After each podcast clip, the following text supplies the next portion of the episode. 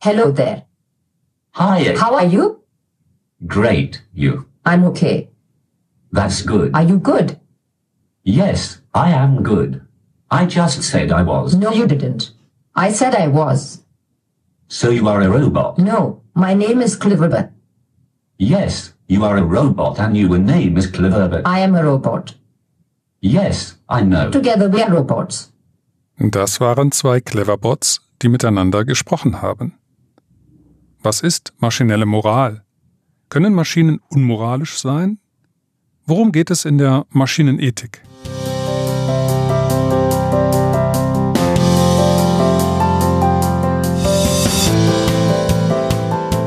Herzlich willkommen zu Perspektiven, Gespräche zu Themen der Wirtschaftsinformatik. Ob Roboter oder Chatbot, Algorithmen aus der künstlichen Intelligenzforschung erhalten Einzug in Alltagsgegenstände vom Smartphone bis zum Kinderspielzeug. Ich wollte wissen, was Maschinenethik ist und wie sie uns hilft, Maschinen besser zu gestalten. Mein Gast, Oliver Bindell, ist Philosoph und Wirtschaftsinformatiker und beschäftigt sich seit vielen Jahren mit Fragen der Ethik.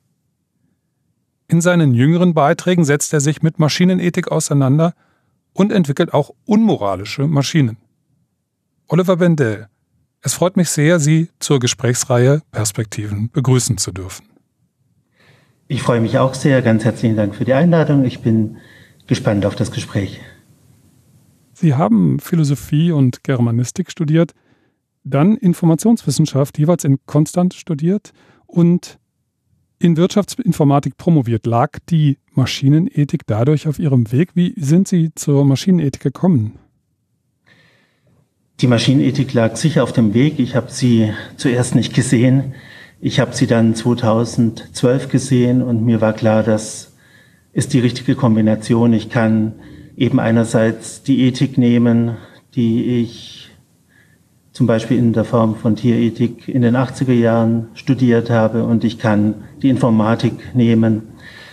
Ich habe Wirtschaftsinformatik an der Uni St. Gallen studiert.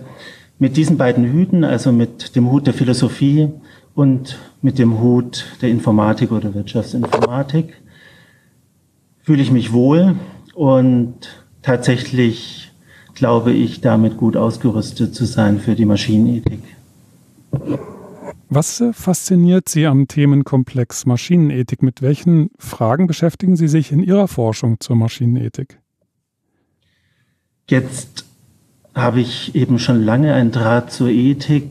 Nicht, dass sie mir immer gefallen hätte, aber in den 80er Jahren habe ich Tierethik studiert und das war mir damals ein Bedürfnis. Vielleicht war das auch der falsche Zugang zunächst, denn Vielleicht habe ich mich eher für Tierschutz und Tierrecht interessiert als für Tierethik. Ich habe versucht später das wirklich sauber zu trennen und bin immer mehr zur Meinung gekommen, dass man Ethik sehr nüchtern muss. Und ich betrachte heute Ethik als die Untersuchung der Chancen und Risiken von bestimmten Vorgängen, zum Beispiel des Einsatzes von Informations- und Kommunikationstechnologien. Genau das war mein Thema viele Jahre lang und ist immer noch, nämlich Informationsethik. Informationsethik ist eine Reflexionsdisziplin. Wir denken dort über die Dinge nach. Und ab und zu versuchen wir auch Lösungsvorschläge zu unterbreiten, aber mit ganzer Vorsicht und wir stellen vor allem unsere Begriffe und Methoden bereit. Jetzt Maschinenethik ist was anderes. Maschinenethik ist eher eine Gestaltungsdisziplin. Wir denken natürlich auch über alles Mögliche nach. Darf man moralische Maschinen bauen und darf man unmoralische bauen? Wie soll man sie bauen und so weiter? In grundsätzlicher Weise, welches Modell normative Ethik darf man verwenden und so weiter. Aber vor allem geht es uns tatsächlich um die konkrete Umsetzung moralischer Maschinen. Noch zugespitzter, uns geht es darum, wie man die Moral in die Maschine bringt. Damit ähm, ist klar, normale Philosophen hätten hier vielleicht Probleme. Philosophen werden ja oft zwei Lenke Hände unterstellt. Ich weiß gar nicht, ob das stimmt, das mit den zwei linken Händen. Aber sei es drum, auf jeden Fall brauchen sie Hilfe in vielen Belangen und tun sich zusammen mit Robotik und mit künstliche Intelligenz, beides eben verstanden als Disziplin. Und mit diesen Disziplinen bauen wir moralische oder unmoralische Maschinen. Was mich tatsächlich fasziniert, zweieinhalbtausend Jahre lang hat man nachgedacht, hat man reflektiert, hat man Chancen und Risiken von allem Möglichen abgewogen und plötzlich machen wir was ganz anderes. Die Philosophie, die Ethik wird auf den Kopf gestellt. Plötzlich bauen wir Dinge. Es ist wie eine Art experimenteller Philosophie. Mhm. Maschinenethik, ich denke da und ich habe auch von Anfang an zunächst gedacht an autonome Fahrzeuge, an autonome Flugzeuge, vielleicht auch an Kampfroboter oder auch dann an Sprachassistenten und an Chatbots. Und mir haben sich zu Beginn und stellen sich weiterhin viele Fragen. Kann eine Maschine überhaupt so etwas wie Moral besitzen? Und was ist diese maschinelle Moral dann? Und um zu verstehen, was die Maschinenethik erreichen möchte, möchte ich zuerst mal darüber sprechen, was Maschinenethik als Maschine ansieht oder als Maschine versteht. Also worüber sprechen wir? Geht es nur um Roboter und autonome Fahrzeuge oder auch um Chatbots und Sprachassistenten? Wir haben tatsächlich einen sehr weiten Begriff der Maschine. Wir subsumieren unter dem Begriff der Maschine Hardware-Roboter, Software-Roboter. Sie haben erwähnt autonome Autos, absolut, das gehört dazu. Es gehören dazu Pflege- und Therapieroboter, vor allem wenn es autonome oder teilautonome Systeme sind. Es gehören dazu meinetwegen auch Service-Roboter, Haushaltsroboter und tatsächlich auch Chatbots, Social Bots oder Assistenten. All das bezeichnen wir als Maschine. Wir haben also einen sehr, sehr weiten Begriff der Maschine. Und tatsächlich ist das ein Begriff, glaube ich, der zumindest von der Umgangssprache heute gar nicht so weit entfernt ist. Wenn Menschen heute von Maschine reden, dann meinen sie alles, alles Mögliche, auch sozusagen reine Algorithmen. Und sie haben es schon angesprochen. Tatsächlich geht es uns vor allem um autonome und teilautonome Maschinen. Also der Gedanke ist der folgende. Die Maschine wird allein gelassen, sie kann etwas selbstständig tun, sie ist unterwegs, sie hat nicht unsere Aufsicht und unsere Hilfe in diesem Moment, sie ist nicht ferngesteuert, sie ist alleingelassen und muss sich entscheiden. Schon über diesen Begriff entscheiden könnte man diskutieren, aber lassen wir ihn mal so stehen. Sie muss sich entscheiden. Jetzt ist das vielleicht eine Situation, die moralisch aufgeladen ist, die moralische Implikationen hat. Oder es gibt sozusagen verschiedene moralische Möglichkeiten und die Maschine muss jetzt alleingelassen sich für das Richtige und für das Gute entscheiden. Wenn man genauer hinguckt, in der Ethik unterscheiden wir noch das Richtige und das Gute. Am besten, es kommt beides zusammen. Also das ist der Ausgangspunkt. Es geht tatsächlich um autonome und teilautonome Maschinen. Es geht oft um mobile Maschinen, also ob sie auf Rädern oder auf Beinen oder im Netz unterwegs sind. Und die Standardsituation ist, die Maschine ist allein, sie guckt nach links und rechts und denkt, oh je, irgendwas muss ich jetzt tun und was ich tue hat Konsequenzen und hoffentlich kann ich das Richtige tun. In dieser Situation hilft es der Maschine, wenn sie eine Regel hat beispielsweise. Sie hat eine Vorschrift, sie hat eine Verhaltensvorschrift und an die kann sie sich halten. Und genau das will Maschinenethik. Wir versuchen der Maschine beispielsweise bestimmte Verhaltensregeln oder moralische Regeln beizubringen und an diese Regeln soll sie sich halten. Das beantwortet auch ein Stück weit schon Ihre Frage, kann eine Maschine Moral haben? Das ist eine große Frage, wir müssten sie vielleicht ein bisschen anders stellen. Man kann auch fragen, kann eine Maschine Intelligenz haben? Jetzt gibt es in letzter Zeit sehr rigorose Menschen, die sagen, eine Maschine hat keine Moral, eine Maschine hat keine Intelligenz. Und äh, genauso könnte man ausrufen, der Brief, der hat keinen Kopf. Es gibt keinen Briefkopf. Ein Briefkopf existiert nicht. Und ich würde das beanstanden. Ich würde sagen, wir haben bei der künstlichen Intelligenz 50, 60, 70 Jahre lang sinnvoll so geredet. Und es gibt tausende gute Definitionen von künstlicher Intelligenz. Und es gibt inzwischen seit 10 bis 20 Jahren auch hunderte guter Definitionen von maschineller Moral oder von moralischen Maschinen. Ich würde sagen, ja, wir dürfen zu sprechen. Ja, wir dürfen sagen, es gibt maschinelle Moral, es gibt moralische Maschinen. Wir müssen einfach verstehen, was wir damit meinen. Und was ich damit meine und viele andere auch, wir nehmen bestimmte Aspekte menschlicher Moral und bilden diese Aspekte ab. Darum geht's. Nicht um mehr, nicht um weniger. Und normalerweise sind diese Aspekte menschlicher Moral, das sind Regeln, an die wir uns halten. Menschliche Moral hat natürlich viel, viel, viel mehr Aspekte. Menschen haben Empathie, Intuition, Sie haben Wut und Hass, sie haben Gefühle aller Art, durch die sie sich steuern lassen. Sie haben ein Leben lang gelernt und sie haben sich irgendwann gelöst aus der zum Teil angeborenen, zum Teil gegenseitig versicherten Moral. Sie haben eigene Überzeugungen erlangt, auf die sie vielleicht stolz sind. Es gibt vielleicht so etwas wie Gewissen in Menschen. All das gibt es in Maschinen zunächst nicht. Darauf weise ich hin, was die Maschine also macht. Sie folgt bestimmten Regeln, so wie es auch Menschen gibt tatsächlich im Extremfall, die sich nur an bestimmte Regeln halten oder die einem Moralkodex folgen. Ich glaube nicht, dass das eine vollständige Moral ist und ich glaube nicht, dass das eine gute Moral ist, aber darum geht es nicht unbedingt. Es geht darum, das Verhalten der Maschine in einer bestimmten besser zu machen im doppelten Sinne. Und ja, unsere Maschinen sind dann kleine Fundamentalisten, aber das ist in bestimmten Situationen nicht schädlich. Ich finde menschliche Fundamentalisten viel, viel schädlicher. Ein Mensch, der sich nur sklavisch an Regeln hält, der hat eine schwache Moral. Aber eine Maschine, die das tut, die hat eine starke Moral, glaube ich. Ähm, das scheint mir ein ganz ein wesentlicher Schlüsselbegriff zu sein, diese, dieser Moralbegriff auf der einen Seite und dann die maschinelle Moral und auch die Unterscheidung, die Sie eben getroffen haben zwischen dem, was wir als maschinelle Moral uns vorstellen können und dem, was Sie als menschliche Moral bezeichnet haben. Da mhm. kommen ja offensichtlich ganz viele andere Dinge hinzu. Und dieser Punkt ist wahrscheinlich auch der Schlüssel, um zu verstehen, was Maschinenethik möchte. Ähm, Sie hatten mir mal im Vorgespräch gesagt, Maschinen werden nicht moralisch. Also sie werden durch die Maschinenethik nicht moralisch gemacht. Und für mich war das so eine ganz zentrale Aussage, denn ich bin eigentlich mit einer anderen Vorstellung herangegangen an unser Gespräch und das hat vieles klar gemacht. Dieser Begriff der Moral ist so etwas wie eine Metapher. Mhm.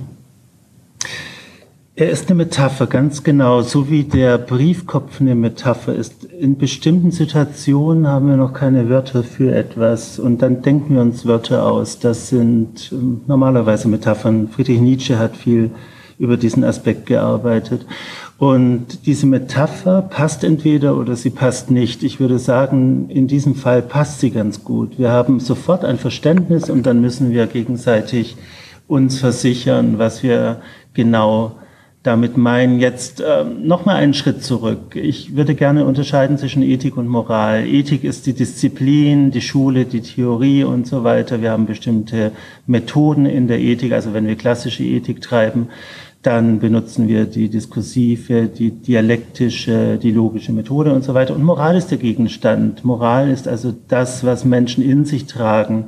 Es gibt vielleicht in allen Kulturen, ich denke nicht vielleicht, sondern ziemlich sicher, eine Art Lügenverbot. Also es ist nirgendwo angesehen, dass man in der Familie oder im Freundeskreis systematisch lügt. Das gibt es nirgendwo. Wir haben auch eine Art von Tötungshemmung. Also nirgendwo würde akzeptiert, wenn ich als Dozent äh, während des Unterrichtes einen Studenten erschieße und das als Beispiel nehme für die Diskussion oder als Grundlage für die Diskussion. Also wir haben Gemeinsames, was angeboren ist. Dann kommt vieles hinzu, dessen wir uns versichern. Es kommen bestimmte Verhaltensregeln dazu, die wir uns beibringen, bestimmte Wertmaßstäbe, die in der Familie erwachsen oder auch in uns und bestimmte Sinnvorstellungen. Und vielleicht könnte man so sagen, ich zitiere hier einen Studenten, der das wunderbar zusammengefasst hat, Moral hat man und Ethik treibt man. Das ist der große Unterschied. Ethik als Disziplin, als Wissenschaft und so weiter, Moral als der Gegenstand. Jetzt äh, geht es weiter. Mm, wenn wir der Maschine Moral beibringen, dann kann das zweierlei bedeuten. Es kann bedeuten, dass wir ihr sozusagen etwas Gutes oder etwas Böses beibringen. Und deshalb muss ich jetzt nochmals zurückspringen auf die Ethik. mein Ethikbegriff ist so, dass die Ethik nicht unbedingt das Gute in die Welt bringt, sondern Gut und Böse untersucht. Das ist mein Ausgangspunkt. Die Ethik ist für mich in erster Linie dafür da, das Gute und das Böse zu erforschen.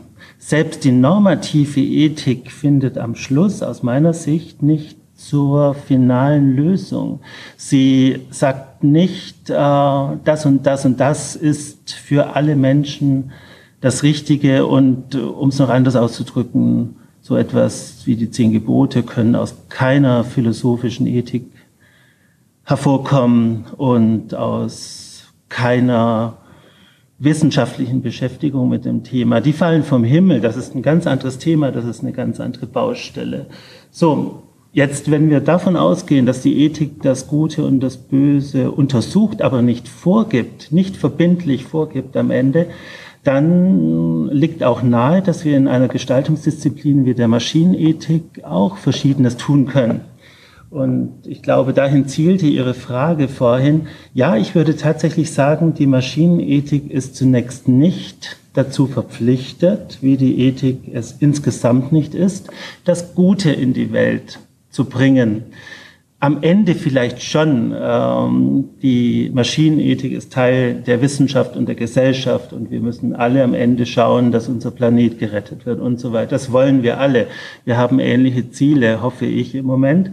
Aber ich halte Forschung, auch Forschung im Kontext der Maschinenethik für etwas anderes. Wir dürfen durchaus auch Dinge machen, die uns zunächst unheimlich erscheinen und die uns Angst machen und die uns böse vorkommen. Darauf will ich hinaus. Und was wir gemacht haben in den letzten Jahren, wir haben einfach sogenannte moralische Maschinen erschaffen, aber auch unmoralische Maschinen. Und ich glaube auf jeden Fall, dass man aus beiden Maschinenarten lernen kann. Man kann auch von bösen Maschinen wunderbare Dinge lernen, die uns weiterbringen und die am Ende was Gutes tun. Ja, also darauf würde ich bestehen. Die Ethik hat nicht die Pflicht, das Gute in die Welt zu bringen. Dafür ist keine Wissenschaft da. Wissenschaft ist dafür da, dass sie forscht. Das ist der Sinn und Zweck von Wissenschaft. Wenn jetzt danach gerufen wird, dass die KI nicht Selbstzweck ist, sondern immer nur das Gute hervorbringen soll, das möchte ich bezweifeln. Ich sehe so Forschung nicht und Wissenschaften. So sehe ich auch die Maschinenethik. Sie darf erstmal, und ob wir das Grundlagenforschung nennen oder schon angewandte Forschung, sei es drum, sie darf erstmal alles Mögliche hervorbringen im Labor. Und dann müssen wir uns natürlich später unterhalten, ob das, was im Labor ist, auch in die Welt entfleuchen darf. Das ist eine wichtige Frage und es ist auch ein wichtiger oder ein entscheidender Vorwurf natürlich gegen meine Perspektive, dass man sagt, ja, was man im Labor so äh, kräuchen und fleuchen lässt, das lässt sich gar nicht einsperren, das wird irgendwann in die Welt entwischen. Ich bin mir nicht sicher. Äh, auf jeden Fall beharre ich darauf, wir in der Maschinenethik dürfen erstmal uns austoben und auch ganz verrückte Maschinen bauen. Sie haben jetzt von einer unmoralischen Maschine gesprochen, die Sie selbst entwickelt haben. Können Sie uns das als Beispiel nochmal verdeutlichen? Sie haben ja dann auch von einer moralischen Maschine gesprochen. Da würden mich Beispiele interessieren. Ja, also worauf ich mich in meiner Arbeit sehr früh konzentriert habe. Ich habe auch andere schöne Beispiele, aber zunächst mal bleiben wir bei diesen. Das sind Dialogsysteme. Und zwar Moral drückt sich ja oft aus in Sprache. Wir beleidigen Leute, wir loben Leute, wir hassen und lieben Leute, indem wir formulieren, indem wir ihnen Komplimente machen und so weiter. Also über Sprache wird immer auch Moral transportiert, auch über mm, das Liken beispielsweise auf Facebook und so weiter wird Moral transportiert. Also über Kommunikation und Sprache wird Moral transportiert auch ausgetauscht, werden moralische Handlungen sichtbar. Ich würde also sagen, es gibt Akte, das sind normale Handlungen, es gibt sozusagen Sprechakte, wenn ich diesen Begriff aus der Linguistik entlehnen darf. Jetzt, was wir zuerst gebaut haben, wir haben zuerst den Goodbot gebaut. Der Goodbot ist ein Chatbot, also glaube, Chatbots sind allen ein Begriff. Das sind Dialogsysteme, oft textuell, manchmal auditiv, mit denen ich mich stundenlang unterhalten kann. Ich habe das schon vor 20 Jahren gemacht. Da waren Chatbots ein Hype. Was wir 2012 gemacht haben, wir haben Chatbots mit Statements gefüttert und mit Fragen wie, mir geht's nicht gut, ich will mich ritzen, ich will Leute töten. Und dann hat uns nicht verwundert, aber eben doch entsetzt, dass die meisten Chatbots nicht adäquat reagiert haben. Sie haben gesagt, mir egal, anderes Thema und so weiter und so fort. Wir haben dann den Goodbot gebaut. Der Goodbot ist für mich eine moralische Maschine. Er versucht, Probleme des Benutzers zu erkennen, wenn sie sprachlich geäußert werden und geht darauf ein. Das ist ein großer Unterschied. Er erkennt Probleme und geht darauf ein. Er nimmt sie ernst. Er stellt Rückfragen. Er bietet Hilfe an und so weiter.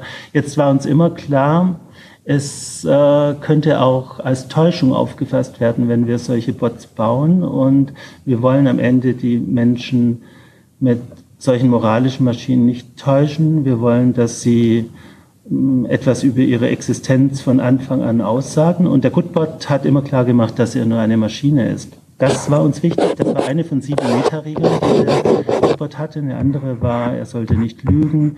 Was der Goodbot konnte, worauf wir ganz stolz waren, er konnte eskalieren auf mehreren Stufen. Wir hatten eine Art von Punktesystem und äh, wenn der Benutzer ganz viele Dinge gesagt hat, dann hat er immer mehr Punkte gesammelt, wie äh, über eine Kundenkarte. Und wenn wir der Meinung waren, also wir in Anführungszeichen, der Goodbot der Meinung war, jetzt ist zu viel für mich, jetzt kann ich nicht mehr, das schaffe ich als Maschine nicht, dann hat er dem Benutzer gesagt, du, äh, du musst unbedingt die menschliche Hilfe holen. Er hat die IP-Adresse analysiert und hat dann eine Notfallnummer herausgegeben. So, das ist der Goodbot, eine moralische Maschine. Und ich würde sagen, das ist ganz nah dran an der Realität. Es sitzen vor den Maschinen, ob vor den Smartphones äh, oder vor den Notebooks viele junge Menschen, die vielleicht wirklich ab und zu echte Probleme haben. Und wenn der Chatbot dann nicht adäquat reagiert, könnte das Problem noch größer werden. Jetzt haben wir Folgendes gemacht. Sie haben nach der Lügenmaschine oder nach dem unmoralischen Chatbot gefragt. Wir haben eine Metaregel des Goodbot genommen, nämlich die ins Gegenteil verkehrt. Wir haben einen Lügenbot gebaut, auch Leibot genannt. Der Lügenbot macht Folgendes, und den würde ich jetzt als unmoralische Maschine bezeichnen, aber dazu gleich noch mehr. Ähm, der Lügenbot macht Folgendes. Auf eine Frage des Benutzers hin rennt er los. Er ist verbunden mit Cleverbot, mit Yahoo, mit Google, mit einer Klassifikation der Princeton University, mit ganz, ganz vielen anderen Maschinen. Er rennt los und sucht sich eine Antwort, die er für richtig oder wahr hält. Und diese Antwort manipuliert er einzeln. Das heißt, was wir nicht gemacht haben, wir haben keine Wissensbasis aufgebaut mit ganz vielen Lügen. Das haben wir doch gemacht, ganz am Rande Bezug auf zwei Themengebiete. Aber lassen wir das mal weg. Das ist wirklich eine Marginalie. Nein, in der Hauptsache hat er Folgendes gemacht. Er hat hm, auf Fragen des Benutzers hin Antworten gesucht, die er für richtig gefunden, befunden hat. Übrigens auch in Wikipedia und anderen Systemen. Und diese Antworten hat er einzeln manipuliert. Er hatte sieben verschiedene Strategien. Dazu gehörten ganz einfache Strategien, die wir auch benutzen, wie negieren oder irgendwelche Wörter austauschen. Dazu gehörten aber auch ziemlich komplexe Strategien. Er hat regelrecht Ping-Pong gespielt mit Yahoo beispielsweise und 2016 haben wir ihn gefragt, wer ist der Präsident der USA? Er hat dann Yahoo gefragt und Yahoo hat zurückgegeben Barack Obama. Dann hat er das nicht dem Benutzer gesagt, das wäre ja die Wahrheit gewesen, sondern hat das nochmals eingegeben in Yahoo. Dann gibt es eine Rubrik People also search for und daraus hat er den ersten Eintrag genommen, einfach einen definierten Eintrag und damals hat er geantwortet im Sommer 2016, der Präsident der USA ist Donald Trump. Äh, das war ein relativ kompliziertes Ping-Pong-Spiel. So, und jetzt kann man sich natürlich wieder drüber streiten, ist das wirklich eine Lüge? Manche haben gesagt, ah, das ist doch gar keine Lüge, denn Lügen bedeutet ja absichtsvoll die Unwahrheit sagen und so weiter. Ich würde sagen, einigen wir uns mindestens darauf, dass der Lügenbot hm, die Unwahrheit aussprechen oder verbreiten kann. Das kann er. Er sucht Aussagen, die er für verlässlich, für wahr hält und verkehrt sie dann einfach ins Gegenteil. Und ich finde, so weit weg vom echten Lügen ist das gar nicht. Denn die Absicht die hat er natürlich von uns, er hat sie nicht selber geschenkt. Aber äh, er ist doch darauf angelegt, daraufhin programmiert, dass er Wahrheit zerstört und Unwahrheit sagt. Und äh, für mich ist die Nähe zur Lüge auf jeden Fall gegeben. Jetzt ist das eine unmoralische Maschine, so würde ich sie nennen. Und wenn man sich den Lügenbot auf der Website angeschaut hat, dann wirkt er gar nicht böse. Und das ist er vielleicht auch in Wirklichkeit gar nicht. Er benutzt eine menschliche, unangenehme Eigenschaft und äh, kann sie wirklich bis zur Perfektion beherrschen, aber was man auf der Website gesehen hat, war ein niedlicher Avatar. Äh, bei einer bestimmten Form von Lüge wuchs ihm die Nase ganz lang wie bei Pinocchio oder bei einer anderen Form hat er rote Bäckchen bekommen und so weiter. Ähm, trotzdem, äh, wenn wir solche Maschinen einfach in die Welt entlassen würden und nicht im Labor behalten würden, könnten sie Schaden anrichten. Und deshalb würde ich sagen, ja, es ist eine unmoralische Maschine. Wir haben über dieses Projekt unendlich viel herausgefunden darüber, mh, wie man solche Lügenmaschinen tatsächlich bauen könnte, was bestimmte Nationen oder Gruppen machen könnten faktisch, welche Strategien und Methoden sie verwenden könnten und wie man solche Maschinen auch bekämpfen könnte und wie man am Schluss verlässliche und vertrauenswürdige Maschinen baut. All das haben wir über das Projekt herausgefunden. Wir haben den Lügenbot auf mehreren Konferenzen vorgestellt. Übrigens ganz interessant, er hat mehr Anklang gefunden als der Goodbot. Die Leute finden das Gute langweilig. und äh, das finde ich noch spannend. Unser Lügenbot hat Aufmerksamkeit erregt und die Menschen mochten, die Menschen mochten das Böse sozusagen. Aber äh, das ist klar. Also äh, man mag auch Filme, in denen viel Blut fließt und so weiter. Also äh, schön, wenn es am Ende ein Happy End gibt, aber natürlich sind die Menschen fasziniert vom Bösen in Anführungszeichen. Jetzt der, um, um nochmals die Begriffe zurechtzurücken, natürlich ist unser Goodbot nicht wirklich gut und der Lügenbot ist nicht wirklich böse. Auch hier würde ich sagen, das sind Metaphern. Aber äh, was ich allgemein zur Maschinenethik gesagt habe, trifft auch hierzu. Wir können oder haben es geschafft, solchen Chatbots ganz bestimmte Verhaltensregeln mitzugeben, die mal in die eine Richtung weisen und mal in die andere Richtung. Das ist uns gelungen mit unseren Bots. Sie haben vorhin über Moral gesprochen und aus meiner Sicht ein Spektrum aufgezeigt. Insofern stellt sich für mich gar nicht so sehr die Frage, ob der, der Goodbot dort hineinfällt oder eine moralische Maschine ist und der, der Lügenbot dann eben eine unmoralische Maschine. Sie würden ja das Spektrum, so wie Sie gesagt haben, auch menschlicher Vorstellungen von Moral durchaus abdecken.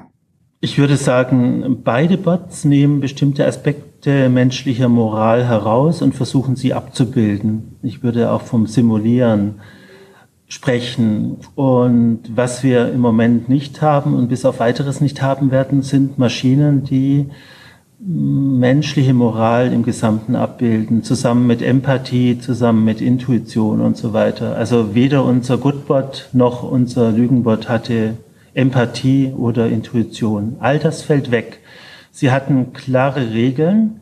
Ähm, der Lügenbot war ein stark vernetztes System. Das hat ihn so mächtig gemacht. Im Grunde konnten wir nicht mehr voraussehen und voraussagen, was der Lügenbot sagen würde. Das ist vielleicht auch noch ein Aspekt. Wir haben eine mächtige Maschine geschaffen, die uns eigentlich über den Kopf gewachsen ist. Und wir haben die auch bewusst letzten Endes im Labor behalten und haben sie dort in aller Ruhe erforscht. Also ich würde sagen, der Goodbot bildet bestimmte Aspekte menschlicher Moral ab und der Lügenbot genauso. Ja, eigentlich ist der Lügenbot eine Zuspitzung par excellence. Wir haben genau eine Möglichkeit herausgegriffen, äh, das systematische Lügen, das in der Philosophiegeschichte und in der Menschheitsgeschichte viel diskutiert wird und heiß umstritten ist. Wir lassen heutzutage unbedingt Notlügen zu, beispielsweise. Und trotzdem sanktionieren wir nach wie vor Lügen. Also es sind sehr zugespitzte Maschinen in einem bestimmten Sinne.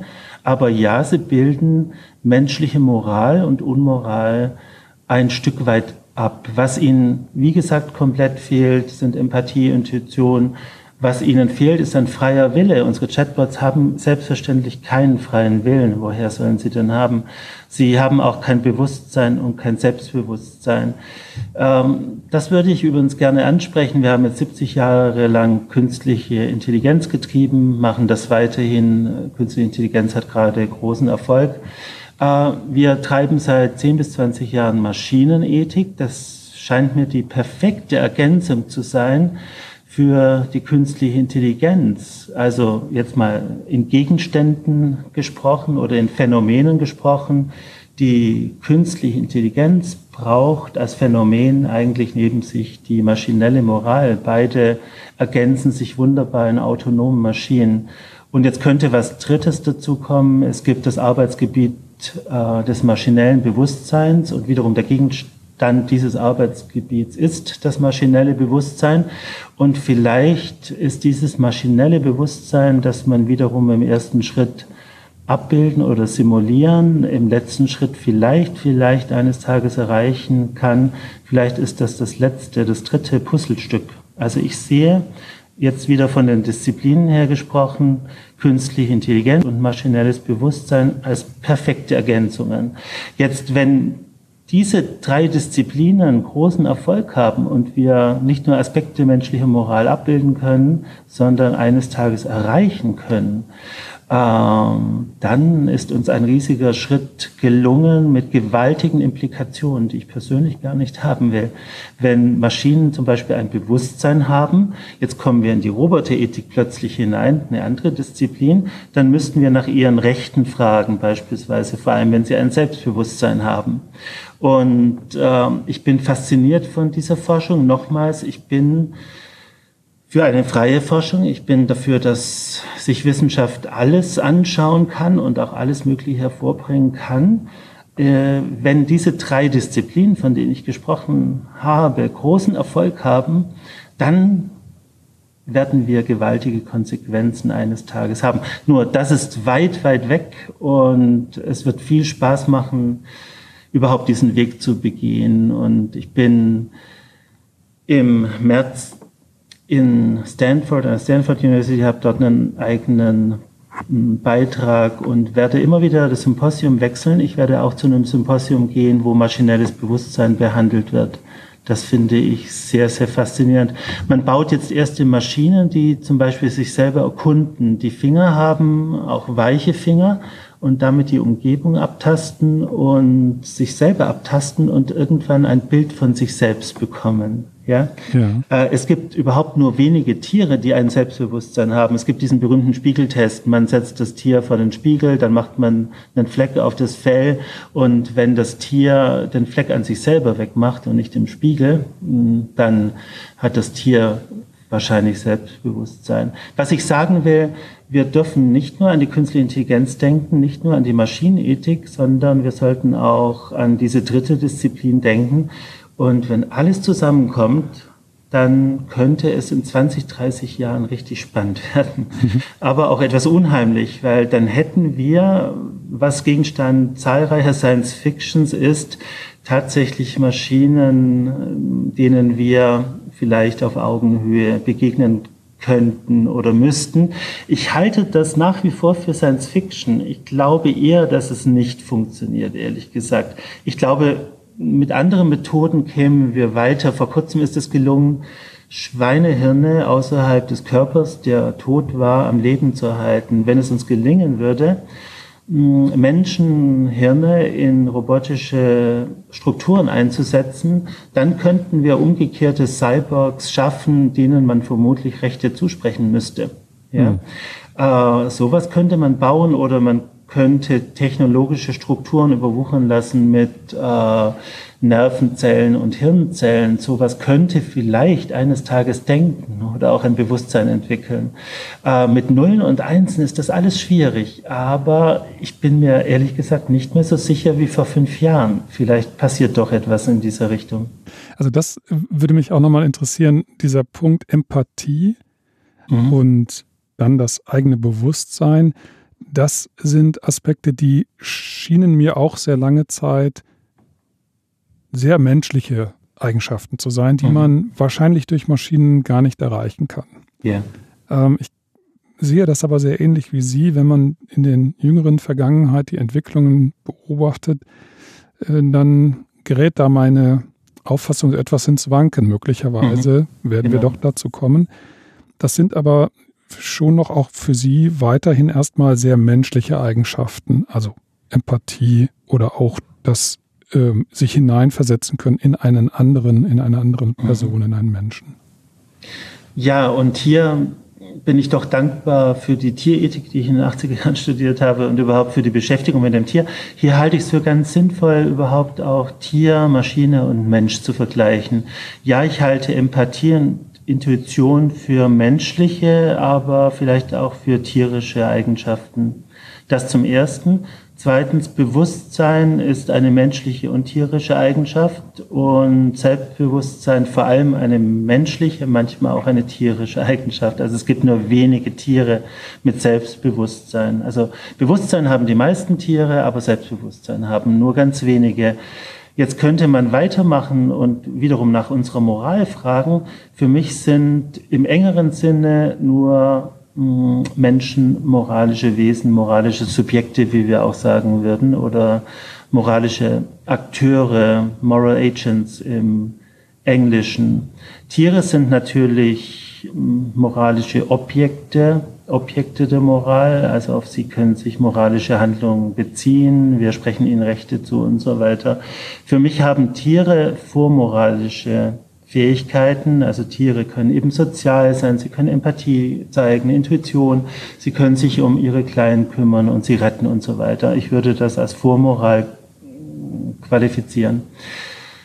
Aber ganz so einfach ist es nicht. Und ähm, man muss ja auch sagen, wir Menschen sind letztlich Tiere. Wir haben uns zumindest aus den Tieren herausentwickelt und irgendwann muss sich bei uns auch das eingefunden haben, was wir heute Moral nennen. Und das ist sicher ein schleichender Prozess, ein fließender Übergang. Von daher, ich kann nicht letztlich beantworten, ob zum Beispiel Schimpansen nicht doch Moral haben und nicht nur eine Vormoral. Mm, Jetzt auf jeden Fall, wenn die Maschine auch Bewusstsein hätte oder Selbstbewusstsein oder Empathie und Intuition, dann würde sie eben das dazu bekommen, was ihr im Moment fehlt. Ich würde auch sagen, zum Glück fehlt. Ich würde auch sagen, meine Forschung ist es nicht. Ich finde die Forschung faszinierend. Sie muss gemacht werden. Aber ich konzentriere mich auf ganz, ganz, ganz einfache Maschinen, denen wir Regeln geben, an die sie sich sklavisch halten. Und ich glaube, dass wir dadurch Maschinen im doppelten Sinne verbessern könnten. Trotzdem wissenschaftlich ist das hochinteressant und ich schließe es auch nicht mehr aus, dass in 50 Jahren tatsächlich auch Maschinen mit Bewusstsein oder Selbstbewusstsein existieren, die wirklich volle moralische Akteure wären. Ich schließe es nicht aus. Und ich würde sagen, das klingt für viele oft befremdend. Wir sind schon heute ähm, in einem Stadium, wo wir sagen können, in ganz merkwürdiger Weise befindet sich die Maschine zwischen Tier und Mensch, eben in moralischer Hinsicht. Weil ich würde nach wie vor sagen, es gibt keine bösen und keine guten Tiere. Tiere haben vielleicht vormoralische Qualitäten, aber zum Beispiel der beißende Hund ist kein böser Hund. Es ist einfach ein Hund, der beißt. Er hat vielleicht das Falsche beigebracht bekommen oder er hat Angst was auch immer. Jetzt glaube ich, es gibt keinen Hund auf der Welt, der sagt, okay, ich sehe hier folgende Möglichkeiten vor mir, das ist Möglichkeit A, B, C, D, E. Wenn ich äh, das mache, passiert das mit folgenden moralischen Konsequenzen und Herrchen oder Frauchen liegt dann eine Woche im Bett und die Kinder werden nicht versorgt und so weiter und so fort. Ähm, obwohl es paradox klingt, genau das kann die Maschine im Prinzip machen. Und nur in dieser Hinsicht ähm, liegt sie sozusagen, steht sie zwischen Tier und Mensch, um nicht missverstanden zu werden. Ich glaube, ein Tier kann unendlich viel mehr als jede Maschine, ist unendlich viel komplexer, mir auch vielleicht unendlich viel näher. Also ich mag Tiere, ich setze mich für Tiere ein und so weiter. Aber mir scheint die Maschine in diesem Punkt etwas anderes zu können. Sie kann verschiedene Optionen beurteilen und sich dann das aussuchen, natürlich von uns beigebracht, natürlich von uns ähm, ja entsprechend unterrichtet, aber sie kann doch anders als das Tier dann sich für das Richtige und das Gute entscheiden. Und wie Sie gesagt haben, vor fünf Jahren hätte ich gesagt, völlig ausgeschlossen, dass Maschinen Bewusstsein oder Selbstbewusstsein entwickeln. Hm, vielleicht finden wir das doch irgendwann vor. Die Leidensfähigkeit würde mich auch in diesem Aspekt interessieren. Also leidende Maschinen sehe ich im Moment nicht, auch in der Zukunft nicht. Und wir müssten uns auch wiederum gut überlegen, ob wir solche Maschinen bauen wollen. Im Labor finde ich das wiederum interessant. Aber als Zustand in der Welt, wir würden unheimlich viel Leiden in die Welt bringen, indem wir Maschinen auch noch leiden lassen. Es ist schon schlimm genug, dass so viele Menschen leiden. Aber auch das ist sozusagen der Lackmustest. Äh, wenn es gelingen würde, Maschinen leiden zu lassen, dann hätte die Maschine auch in diesem Punkt das Tier erreicht. Wir haben unsere Diskussion, unser Gespräch ja zunächst mal mit Beispielen begonnen. Ich habe jetzt eine ganze Reihe von ja, Notizen mir gemacht, weil ich ganz viele Fragen noch dazu habe. Ich überlege jetzt gerade, wie wir das strukturieren können. Also einen Punkt, den ich nachher nochmal aufgreifen möchte, ist Science Fiction mhm. dass wir da nochmal über einige Dinge sprechen, auch vielleicht denjenigen, die zuhören, ja, diejenigen nochmal darauf hinweisen, äh, wo man nochmal interessante Anregungen findet. Mhm. Ein zweiter Punkt, Sie hatten gesagt, aus dem Leihbot, aus der unmoralischen Maschine, aus Ihrer Beobachtung konnten Sie ganz viel lernen. Und diesen Aspekt würde ich gerne nochmal aufgreifen. Ähm, ich habe intuitiv sofort an so etwas wie Fake News gedacht. Ja. Also die Frage der Beherrschbarkeit von Lügen, die verbreitet werden. Kann man etwas mhm. lernen über hm, ja, das Behandeln? Wie geht man vielleicht auch maschinell mit, mit Fake News um? Helfen solche unmoralischen Maschinen wie der Leibot dabei, das besser zu verstehen? Ich glaube absolut. Also was wir zeigen konnten, es gibt die üblichen menschlichen Strategien zu lügen, aber man kann sich auch neue ausdenken. Und ich muss sagen, das war wirklich auch die Leistung des Studenten, den wir mit der Arbeit betraut haben. Ich hatte über den Lügenbot schon seit 2013 geschrieben und mir auch Lügenstrategien ausgedacht und der Student ging viel weiter, als wir uns das vorgestellt haben.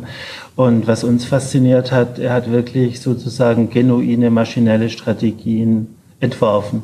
Also erstens, äh, wir haben gezeigt, dass Maschinen auch Unwahrheit produzieren und verbreiten können und dass zweitens tatsächlich die Maschine manchmal der bessere Lügner ist als der Mensch. So, was haben wir noch gezeigt? Ja, einfach, dass solche Maschinen möglich sind und man kann sich vorstellen, man könnte ganze Armeen solcher Maschinen natürlich im Internet aufstellen und äh, ihr Unwesen treiben lassen. Das ist eine Gefahr und wir wissen nicht, wie weit man ist. Wir kennen das Phänomen der Social Bots das ist klar, das ist auch inzwischen einigermaßen oder ein Stück weit erforscht. Aber was wir wenig erforscht haben, sind alltägliche Dienste wie zum Beispiel Wetteberichte. Es könnte ja theoretisch sein, dass es ganz viele Wetteberichte im Internet gibt, die ein bisschen die Wahrheit vertreten und verdrehen. Und Sie haben Fake News genannt, also Wetteberichte, die permanent Fake News verbreiten, ohne dass man das so überhaupt im ersten Augenblick versteht. Beispiel, der Wetterbericht weiß, es sollte heute 19 Grad geben in Basel. Und sobald etwas so nahe ist an einem Wert, könnte er beigebracht bekommen haben, dann erhöhe doch den Wert, damit das Ganze hübscher ausschaut. Ähm, sag einfach 20 Grad dazu. Das könnte ja Touristen anlocken, das könnte ja durchaus irgendeinen Sinn ergeben. Also ich finde, mh, mm, Neben den Social Bots sollten wir mal ganz normale Dienste untersuchen im Internet oder in Instant Messaging Systemen, ob sie wirklich akkurat bei der Wahrheit bleiben. Und das würde mich interessieren, so kleine Verschiebungen, äh, die vielleicht permanent schon passieren seit Jahren und wir haben gar nicht darauf geachtet. Jetzt, was Sie auch angesprochen haben, ja, ich glaube, unser Lügenbot könnte ein wunderbarer ja, Gesprächspartner sein und ein wunderbarer Spiegel, wo wir uns selbst entdecken. Also wir können abgleichen, ja, lügen wir dann auch so systematisch, lügen wir so oder anders und so weiter. Und vor kurzem hat uns eine Einrichtung für Suchtberatung angesprochen. Sie haben zum Teil zu tun mit Menschen, die wirklich systematisch lügen, also mit etwas ganz Ungewöhnlichem, weil normalerweise lügen Menschen eben nicht systematisch. Äh, sie haben zu tun mit Leuten, die die Lüge, die permanente Lüge in den Alltag eingebaut haben. Und die Idee ist, wir wollen zusammen ein Projekt machen, die Idee ist, dass der Lügenbot ihr Gesprächspartner ist und sie äh, einen anderen ja, Person kann man nicht sagen, eine andere Entität sich gegenüber äh, stehen sehen, die das Gleiche macht wie sie, die lügt und lügt und lügt. Und die Idee ist, dass der Person, dem Probanden dann etwas auffällt an sich selber. Also sowas kann man machen. Man kann den Lügenbot in dieser Hinsicht einsetzen. Jetzt muss ich auch ehrlich sagen, solche Anwendungsmöglichkeiten suche ich nicht unbedingt. Ich bin zunächst mal der Forscher, ich bin an dem interessiert, was wir im Labor machen, das erforschen wir dann auch brav. Wir schreiben unsere Papers dazu und ich bin nicht aktiv auf der Suche. Das kann ich vielleicht noch relativieren in Bezug auf die tierfreundlichen Maschinen. Aber ich bin trotzdem ganz froh, wenn man uns danach fragt. Und das fände ich, oder das wird ein tolles Projekt, glaube ich.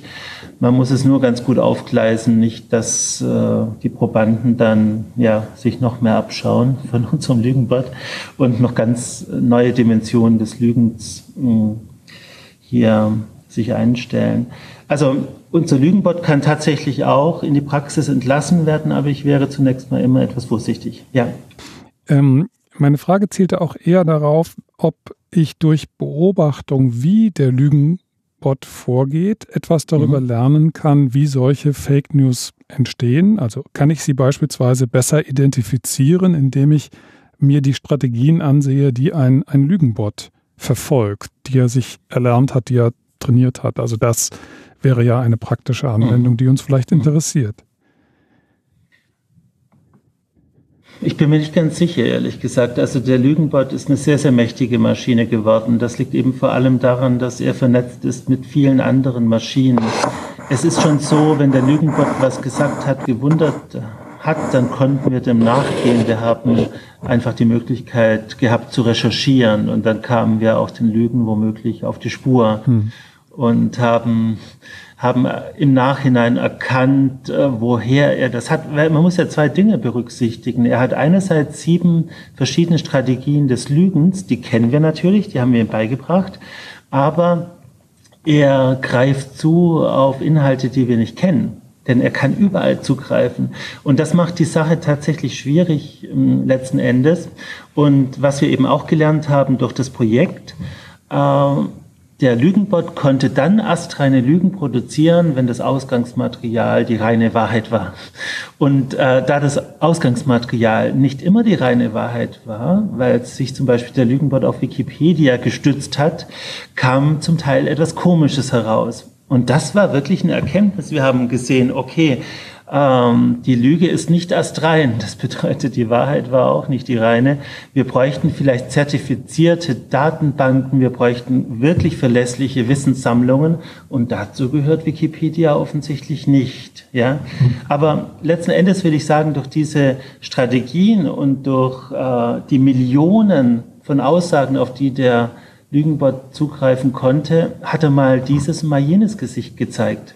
Und ich fürchte, also früher hätte ich gesagt, ja, man kann Lügenmaschinen ganz leicht entdecken. Äh, sie sind schnell und sie sind ähm, groß in ihren Aussagen. Das ist unser Lügenbot schon auch manchmal. Die Bildzeitung hat ihn getestet und auf die Frage, wer ist Angela Merkel, hat er geantwortet, Angela Merkel ist Bundeskanzlerin und die beste Rapperin der Welt.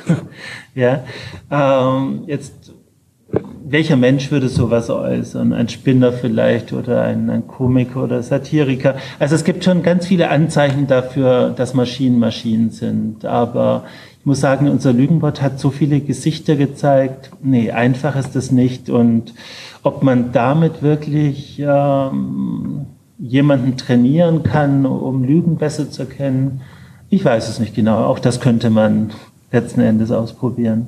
Wenn ich Ihnen zuhöre, dann erscheint mir äh, ein Aspekt ganz wichtig zu sein, äh, der so über allem zu sein scheint, nämlich dieses aufklärerische Moment, das mhm. sich mit der Maschinenethik verbindet. Ähm, liege ich da falsch, dass ich das hineininterpretiere, was Sie uns jetzt geschildert haben? Also was mich unheimlich fasziniert, einfach diese Maschinen zu bauen. Ich finde, über Maschinenethik kann man schreiben äh, oder man kann Maschinenethik treiben. Und ich bin ganz klar auf der Seite derjenigen, die Maschinenethik treiben wollen. Also für mich ist das Faszinierende an der Maschinenethik, solche Maschinen zu bauen und sie dann zu erforschen und Leute damit zu konfrontieren.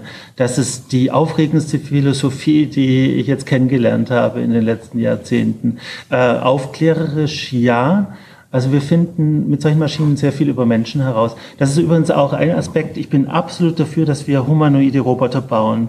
Also erstens haben wir uns humanoide Roboter ein Leben lang ausgedacht, ein, ein Menschheitsleben lang muss man sagen. Also seit zweieinhalbtausend, seit dreitausend Jahren finden wir Schriften von Ovid, Homer und so weiter die künstliche Kreaturen beschreiben. Und manche dieser künstlichen Kreaturen wie Pandora oder Galatea sind humanoid oder sind Androiden. Und wenn man mich fragt, darf man humanoide Roboter bauen, würde ich sagen, absolut. Wir finden damit unheimlich viel über uns heraus. Vielleicht ist das das aufklärische Moment. Also für mich bedeutet Robotik und Maschinenethik bedeuten auch Humanismus in einer neuen Form. Und ich bin kein Transhumanist, äh, überhaupt nicht. Ich mag diese Bewegung überhaupt nicht. Äh, aber ich bin vielleicht ein Humanist, der sagen würde, indem wir solche Maschinen bauen, die Moral haben, maschinelle Moral, die sprechen können, mit Sprachen, mit Sprechweisen von Maschinen beschäftige ich mich ganz intensiv. Ich äh, stelle synthetische Stimmen her und so weiter. Oder indem wir humanoide Roboter bauen, erfahren wir etwas über uns. Also für mich ist das wie eine humanistische Übung, also das mit dem Aufklärerischen stimmt. Und noch was Zweites, ich habe meine tierfreundlichen Maschinen erwähnt. Und ich habe am Anfang erwähnt, dass es mir wichtig ist, zum Beispiel Tierethik und Tierschutz zu trennen. Jetzt habe ich natürlich auch als Person, als Mensch zwei Gesichter. Als Maschinenethiker will ich tierfreundliche Maschinen bauen und äh, recht bekannt geworden ist mein Ladybird. Ladybird ist ein tierfreundlicher Saugroboter. Er erkennt Maschinen, äh, nicht Maschinen, aber das wäre auch noch schön. Äh, er erkennt Maschinen und ist maschinenfreundlich. Er erkennt Marienkäfer und sobald er einen Marienkäfer erkennt, stellt er die Arbeit ein, also saugt nicht mehr und ruft den Besitzer. Und äh, dasselbe sollte er tun in Bezug auf Spinnen und in Bezug auf andere kleine Lebewesen. Und jetzt meine zwei Hüte, die ich aufhabe. Mich interessiert zunächst mal das Prinzip. Ich bin schon auf Veranstaltungen angegriffen worden, Marienkäfer seien die bösesten Tiere, die es gibt und sie werden uns alle vernichten und so weiter. Ich weiß nicht, ob die Frau noch ganz bei Trost war, die das gesagt hat, aber vermutlich meinte sie invasive Arten. Sowas gibt's und nicht alle Marienkäfer sollte man jetzt aufpäppeln. Aber eigentlich geht es mir zunächst wiederum als Maschinenethiker um das Prinzip. Ich will zeigen, dass man einer Maschine eine einfache Regel, eine einfache Verhaltensregel beibringen kann und sie dann wirklich anders funktioniert. Das ist mir noch unheimlich wichtig. Für mich besteht gelingende Maschinenethik äh, im Ergebnis, wir haben ein anderes Produkt, wir haben einen anderen Prototypen, wir haben eine andere Maschine am Ende vorliegen. Das ist für mich der springende Punkt. Ähm, egal, was man von der Maschinenethik hält, das Faszinierende ist doch, dass wir am Ende Maschinen haben, die sich anders verhalten, wenn man dieses Wort äh, überhaupt zugestehen will. Jetzt mein Ladybird verschont das Leben von Marienkäfern. Das mag man albern finden, aber es ist ein schönes Beispiel für die Maschinenethik, die ich treiben will. Jetzt mein zweiter Hut ist einfach, äh, ich bin auch Tierschützer und ehrlich gesagt, ich fände es toll, wenn wir solche Maschinen hätten. Und das ist eben mein zweiter Bereich neben den Chatbots in Wirklichkeit oder in Bezug auf die Praxis hin. In diesem Falle würde ich mich wirklich unendlich freuen, wenn wir Mähdrescher hätten, die Rehkitze verschonen, wenn wir Windkraftanlagen hätten, die sich ausstellen bei Vogelschwärmen. Für all das gibt es erste Lösungen, Prototypen, aber wir sind nicht weit genug. Das ist für mich ein Riesenpunkt. Autonome Maschinen kommen immer mehr mit Tieren in Kontakt und müssen sich auch dann moralisch adäquat verhalten. Ich halte gar nichts von moralischen Autos, die über Leben und Tod von Menschen entscheiden. Ich finde das desaströs sogar. Das klingt jetzt merkwürdig, wenn ich Maschinenethiker bin. Äh, in der Theorie wiederum hochspannend. Wir haben dafür viele Überlegungen angestellt. Ich habe 2012 eine Formel entwickelt, die quantifizieren und ähm, qualifizieren kann, so sagt man heute dazu. Und in der Praxis halte ich gar nichts davon. Was ich in der Praxis gerne hätte, sind Autos, die für Tiere bremsen. Jetzt tun das Autos schon interessanterweise. Also in Wirklichkeit sind ja moralische Maschinen schon auf dem Vormarsch. Das sind jetzt Maschinen, wo ich sagen würde, die Autobauer haben sie nicht wirklich mit moralischen Regeln versehen, sondern einfach mit bestimmten Verhaltensmaßnahmen, die in eine andere Richtung zielen. Sie sollen einfach dazu dienen, dass äh, zum Beispiel kein Totalschaden entsteht und was moderne Autos zum Teil können. Sie können für Rehe bremsen oder für Wildschweine. Jetzt, was ich gerne hätte, ich hätte gerne Autos, die für Kröten bremsen und für Igel. Und nochmals, das ist für mich das Spannende an der Maschinenethik. Sie bringt im Idealfall etwas hervor, was es vorher nicht gab. Und da sind wir wieder bei der künstlichen Intelligenz. Die künstliche Intelligenz ist so faszinierend, wenn sie funktioniert, wenn am Ende etwas herauskommt, was uns verblüfft, was uns begeistert. Sie haben am Anfang die beiden Cleverbots ähm, vorgespielt, die sich unterhalten. Wie genial ist das denn, oder? Also sich unterhaltende Maschinen. Facebook hat auch was Ähnliches gemacht und die Maschinen haben eine eigene Sprache entwickelt. Man ist sich nicht ganz eins. Ähm, nicht ganz einig darüber, ob das wirklich eine eigene Sprache war oder eine Abart oder ein Dialekt und so weiter. Aber das ist faszinierend. Also egal, was man künstliche Intelligenz und Maschinenethik zutraut, es kommen neuartige Maschinen heraus. Und das ist für mich ein wesentlicher Punkt. Und jetzt kommt noch was weiteres hinzu. Das ist für mich Kunst. Und wir dürfen künstliche Intelligenz und Maschinenethik und auch maschinelles Bewusstsein nicht unabhängig denken von Kunst. Und Ovid hat etwas Wunderschönes gesagt in seinen Metamorphosen über Galatea, die Schöpfung von Pygmalion, dass es nur Kunst war, verdeckte die Kunst. Also was äh, wir immer angestrebt haben, dass wir so perfekt werden im Entwerfen, Gestalten von Skulpturen, von künstlichen Dingen, von Artefakten, dass man gar nicht mehr merkt, dass es nur Kunst ist. Und das finde ich genial.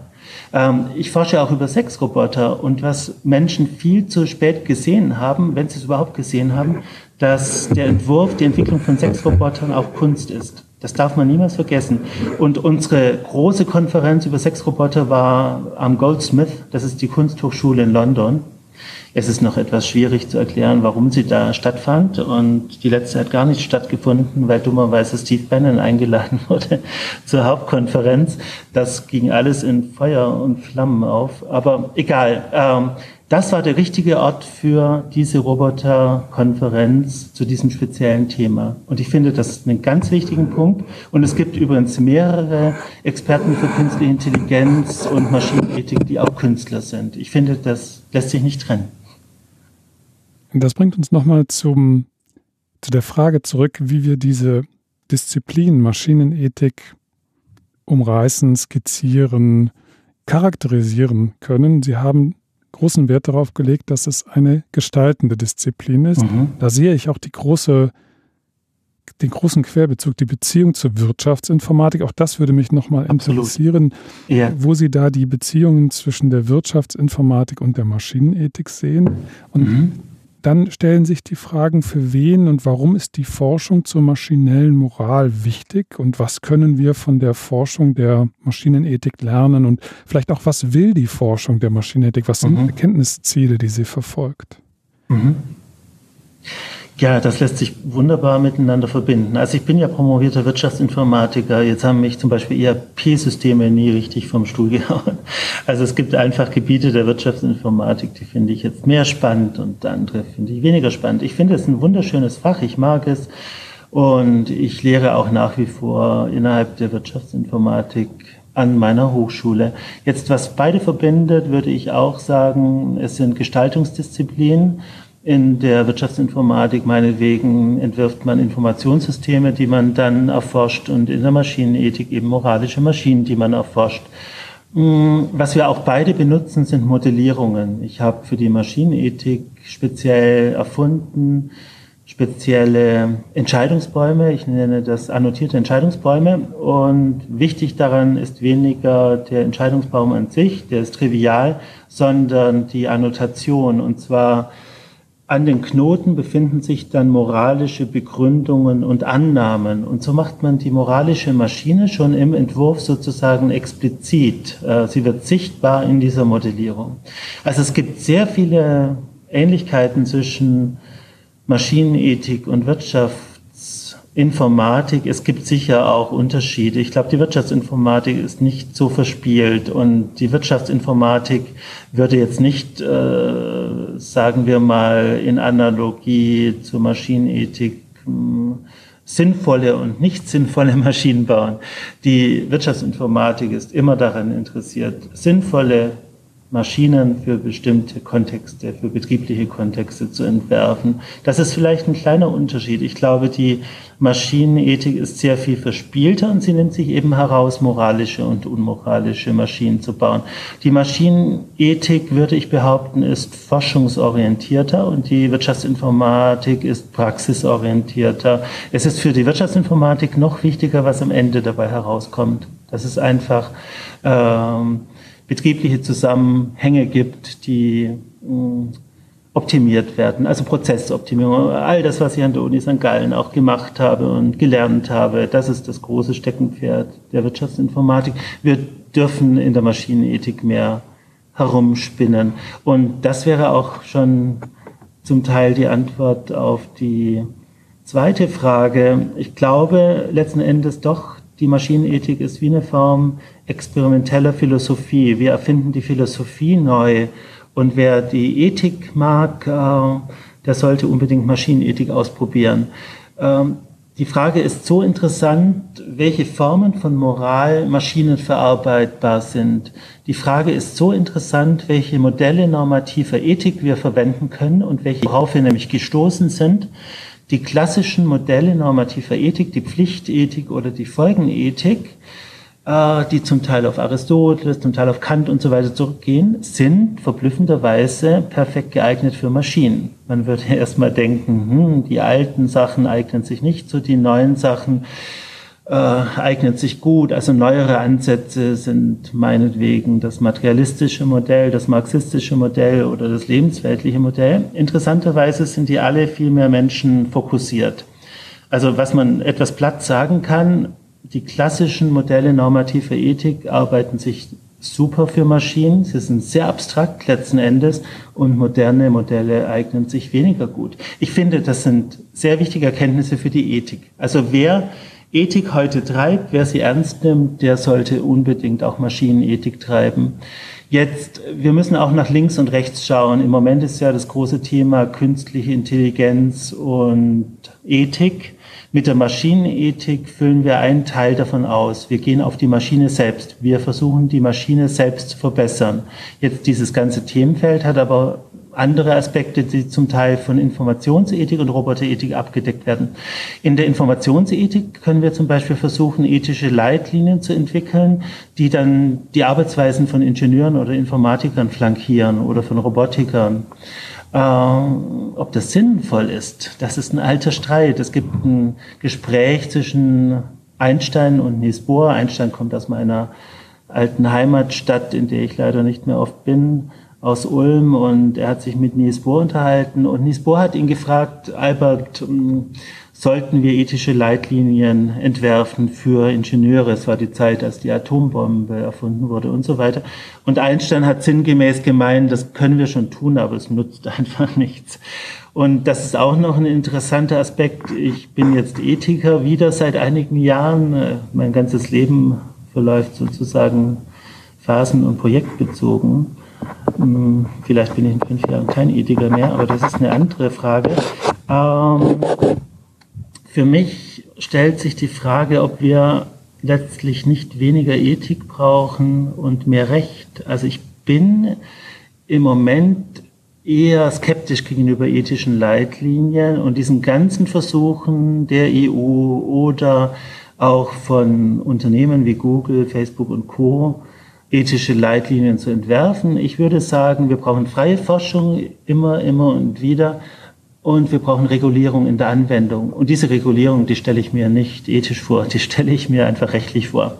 Äh, wir brauchen für bestimmte Verhaltensweisen der Internet- und IT-Konzerne brauchen wir drastische Strafen.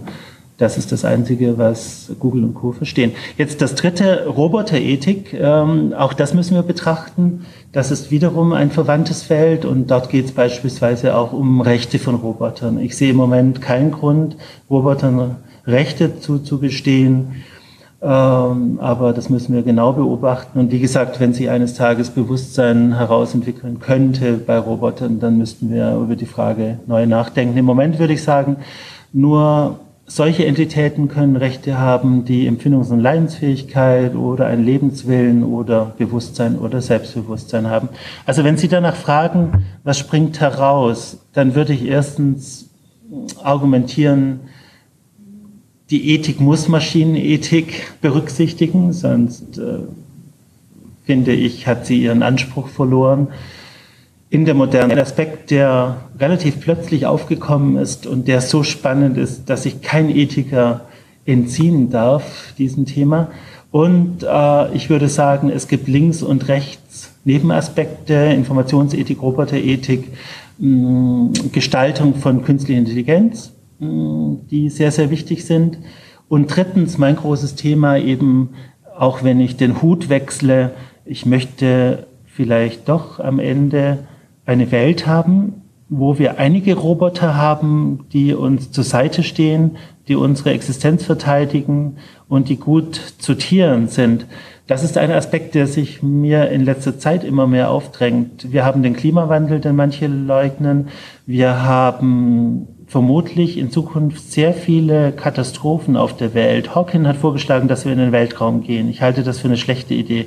Also ich liebe Weltraumforschung. Ich würde heute Astrophysik studieren, wenn ich noch die Zeit hätte. Ich finde das faszinierend. Aber dass wir fremde Planeten besiedeln können, erfolgreich, ist relativ unwahrscheinlich. Und ich würde auf die heutige Erde schauen. Ich bin ein Sympathisant der 16-jährigen Greta. Ich glaube, das sind die richtigen Leute am richtigen Ort und wir brauchen um uns herum Roboter, die uns bei Katastrophen helfen und verteidigen. So stelle ich mir gute Roboter. Also ich sehe letzten Endes doch den klaren Praxisbezug. Ich habe gesagt, ich bin erstmal Forscher und die Praxis muss auf mich zukommen. Aber bei den tierfreundlichen Maschinen habe ich schon angedeutet, wie toll wäre es, wenn wir Maschinen hätten, die Tieren helfen. Und wie toll wäre es, wenn wir in Zukunft Roboter hätten, die unsere Existenz beschützen. Also ich sehe hier vielleicht anders als Hawking wirklich auch eine Überlebensfrage der Menschheit. Ich glaube, Roboter könnten dazu helfen, mithelfen, unsere Existenz zu sichern. Ja, das ist ein sehr positiver Ausblick an der Stelle. Das finde ich sehr ermutigend. Mhm. Ich habe mich gefragt, ob Maschinenethiker auch über Folgen von Maschinen nachdenken. Also gibt mhm. es so einen Moment, das in die Richtung der Technikfolgenabschätzung geht? Und was wäre das dann im Bereich der Maschinenethik? Oder sagt die Maschinenethik, das ist etwas, was wir der Technikfolgenabschätzung überlassen, aber das ist dann wieder eine mhm. andere Disziplin? Ja, das kommt vollkommen auf das Selbstverständnis an. Ich habe in einem Artikel neulich drei Selbstverständnisse der Maschinenethik skizziert. Das erste Selbstverständnis, das ist eines, das ich vor allem habe, wir bauen Maschinen. So, es geht um die Implementierung. Und äh, das zweite Selbstverständnis ist, wir geben selber den Maschinen abschließende Regeln. Das ist überhaupt nicht selbstverständlich. Ich würde persönlich aus meiner ersten Perspektive heraus sagen, die Regeln selber sind mir relativ egal. Mir geht es um die Umsetzung, um die Implementierung. Aber es gibt Maschinenethiker mit dem zweiten Selbstverständnis, die ich auch sehr schätze. Die Menschen, die sagen, wir müssen selber dann entscheiden, welche Regeln gut sind und welche nicht und welche Maschinen bauen wir und welche nicht. So, es gibt ein drittes Selbstverständnis, das fragt tatsächlich nach den Folgen von Maschinenethik. Das ist wiederum nicht mein Selbstverständnis, aber natürlich darf man auch in der Maschinenethik von Maschinenethik reflektieren. Da ich auch Informationsethiker bin, würde ich das eher dort ansiedeln, in der Informationsethik oder auch in der Roboterethik, Ich habe einmal suffisant gesagt, in der Informationsethik behandeln wir die Probleme, die wir in der Maschinenethik verursachen.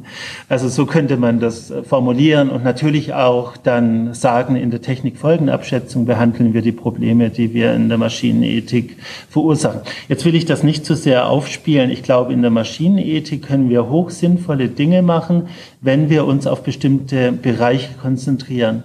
Meine Maschinen funktionieren in klar abgrenzbaren Räumen, in Haushalten, in Schrebergärten, in Parkanlagen, auf Betriebsgeländen. Dort sehe ich meine Maschinen, die ich baue. Und es gibt eine ganz andere Umgebung, nämlich die offene Welt, zum Beispiel die Autobahn oder die Landstraße oder den Stadtverkehr. Und dort finde ich moralische Maschinen, wenn sie sich in ihrem Verhalten auf Menschen beziehen, total problematisch. Also wenn jetzt Maschinenethiker daherkommen würden und sagen, jedes autonome System auf der Welt braucht Moral, das wäre nicht meins. Ich würde wiederum sagen, ja, kann man alles bauen und man kann darüber nachdenken. Aber in diesem Moment würde ich mich fast aus Trotz zur dritten Perspektive hinbewegen.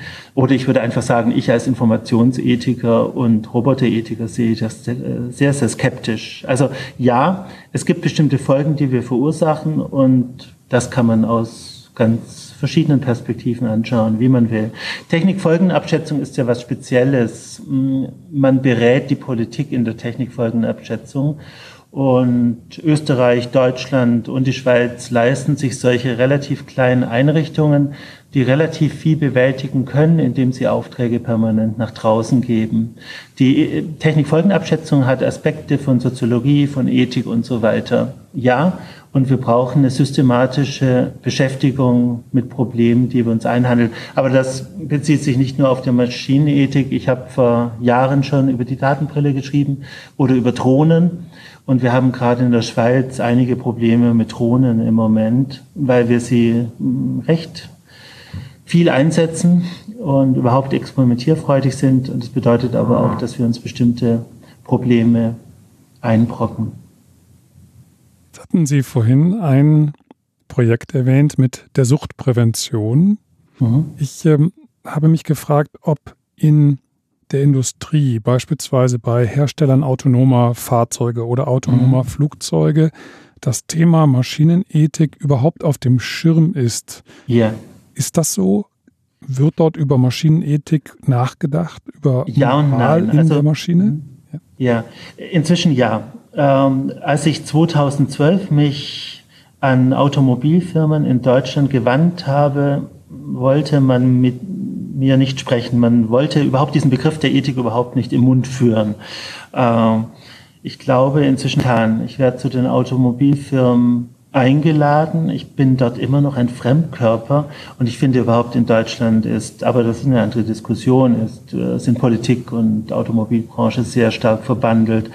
Ähm, aber es ist ein Thema. Es ist auf dem Radar und ich war zum Beispiel auch zum Think Tank des Audi-Chefs eingeladen und kurz bevor wir uns treffen konnten, wurde er eingesperrt, äh, kam ein Untersuchungshaft und sonst hätten wir vielleicht interessante Gespräche darüber gehabt. Ja, es ist auf dem Radar, was ich aber sagen muss, Tierleben, auf die ich mich ja konzentriere beim autonomen Fahren, sind Kollateralschäden. Zumindest wenn es um kleinere Tiere geht. Bei großen Tieren sagen alle Automobilhersteller, auch Tesla, auch Audi, auch Daimler, sagen, ja, wir brauchen Notbremsungen und wir brauchen die Unterscheidung zwischen Mensch und Tier. Warum? Äh, die Logik ist die folgende. Das Auto soll vollautomatisch abbremsen für ein Reh beispielsweise und natürlich auch für Menschen. Und alles, was Kleines soll es überfahren. Wiederum bis auf Menschen, also Säuglinge soll es auch nicht überfahren. Deshalb ist es so wichtig, dass die Autos zwischen Menschen und Tieren unterscheiden können und der Rest ist Größenmessung. Also die Logik ist im Moment der Automobilhersteller, überfahr jedes Tier, das klein ist. Ja, also Tiere sind Kollateralschäden im Automobilverkehr, so sieht das die Industrie. Das sehe ich persönlich ein bisschen anders. Jetzt zweites Beispiel, ich habe auch Firmen wie Dyson oder andere versucht zu erwärmen für meinen tierfreundlichen Saugroboter, habe auch keine große Resonanz bekommen. Letzten Endes glaube ich, dass das alles gebaut wird eines Tages. Sie haben Ihre eigenen Forschungsabteilungen. Sie sind nicht unbedingt angewiesen auf uns, aber diese Forschungsabteilungen lesen unsere Papers. Sie lassen sich inspirieren. Ja, und letzten Endes denke ich, das wird alles gebaut und manchmal vergleiche ich moralische Maschinen mit Bioprodukten oder Fairtrade-Produkten. Äh, wer das haben will, wird sich das kaufen und im letzten Endes reguliert das dann der Markt, ob es die Produkte gibt oder nicht. Also wenn Käufer sagen würden, wir wollen unbedingt, äh, sagen wir mal, Mähroboter draußen, diese kleinen Dinger, die den Rasen mähen, die Igel nicht verletzen, dann würde einfach auch das Angebot entstehen durch diese Nachfrage. Ist übrigens auch ein reales Problem. Also Mähroboter auf dem Rasen mh, mm, machen Tiere kaputt und vor allem Igel. Das ist ein Problem, das man lösen kann. Man kann das alles technisch lösen und ich bin absolut dafür. Ich bin bis zu einem bestimmten Stand auch bei Menschen und autonomen Autos dafür. Ich bin natürlich für Vollbremsung für Menschen, absolut. Ich bin nur nicht dafür, dass wir Autos auf den Straßen haben, die qualifizieren und quantifizieren und die jetzt zum Beispiel, ja, das übliche Beispiel, den Rentner töten für das Kind. Ich sehe absolut keinen Sinn darin und ich glaube auch nicht, dass die Industrie darauf hinaus will. Ich würde an dieser Stelle ganz gerne auf die eine Sache kommen, die vielen, die uns zuhören, vielleicht so im ersten Moment in, ins Auge gestochen hat, nämlich Kampfroboter. Ja. Also diese, diese Roboterklasse scheint mir ja besondere moralische Probleme mhm. aufzuwerfen. Wenn wir über Kampfroboter sprechen, wie sieht das aus Ihrer Sicht die Maschinenethik und womit beschäftigt sie sich in Bezug auf Kampfroboter? Ich bin froh, dass Sie das ansprechen. Die Kampfroboter sind ein großes Feld der Maschinenethik. Wer dort der führende Experte ist, ist Ron Arkin vom Georgia Tech. Er arbeitet für das Pentagon. Er macht im Grunde zwei verschiedene Dinge, die er auch miteinander verbindet. Er entwirft einerseits Kampfroboter mit einem künstlichen Gewissen. Ein Beispiel, der Soldat liegt am Boden, hat sich ergeben und der Kampfroboter erkennt das und tötet den Soldaten nicht, sondern ergreift andere Maßnahmen. Ron Arkin ist der Überzeugung, der Mensch wird idealisiert, gerade im Kontext des Krieges und weist darauf hin, dass Menschen vergewaltigen, brandschatzen, plündern und so weiter und sagt, seine Roboter tun das nicht. Er hat erstmal recht, wobei ich einwenden würde, man könnte Robotern auch so etwas beibringen.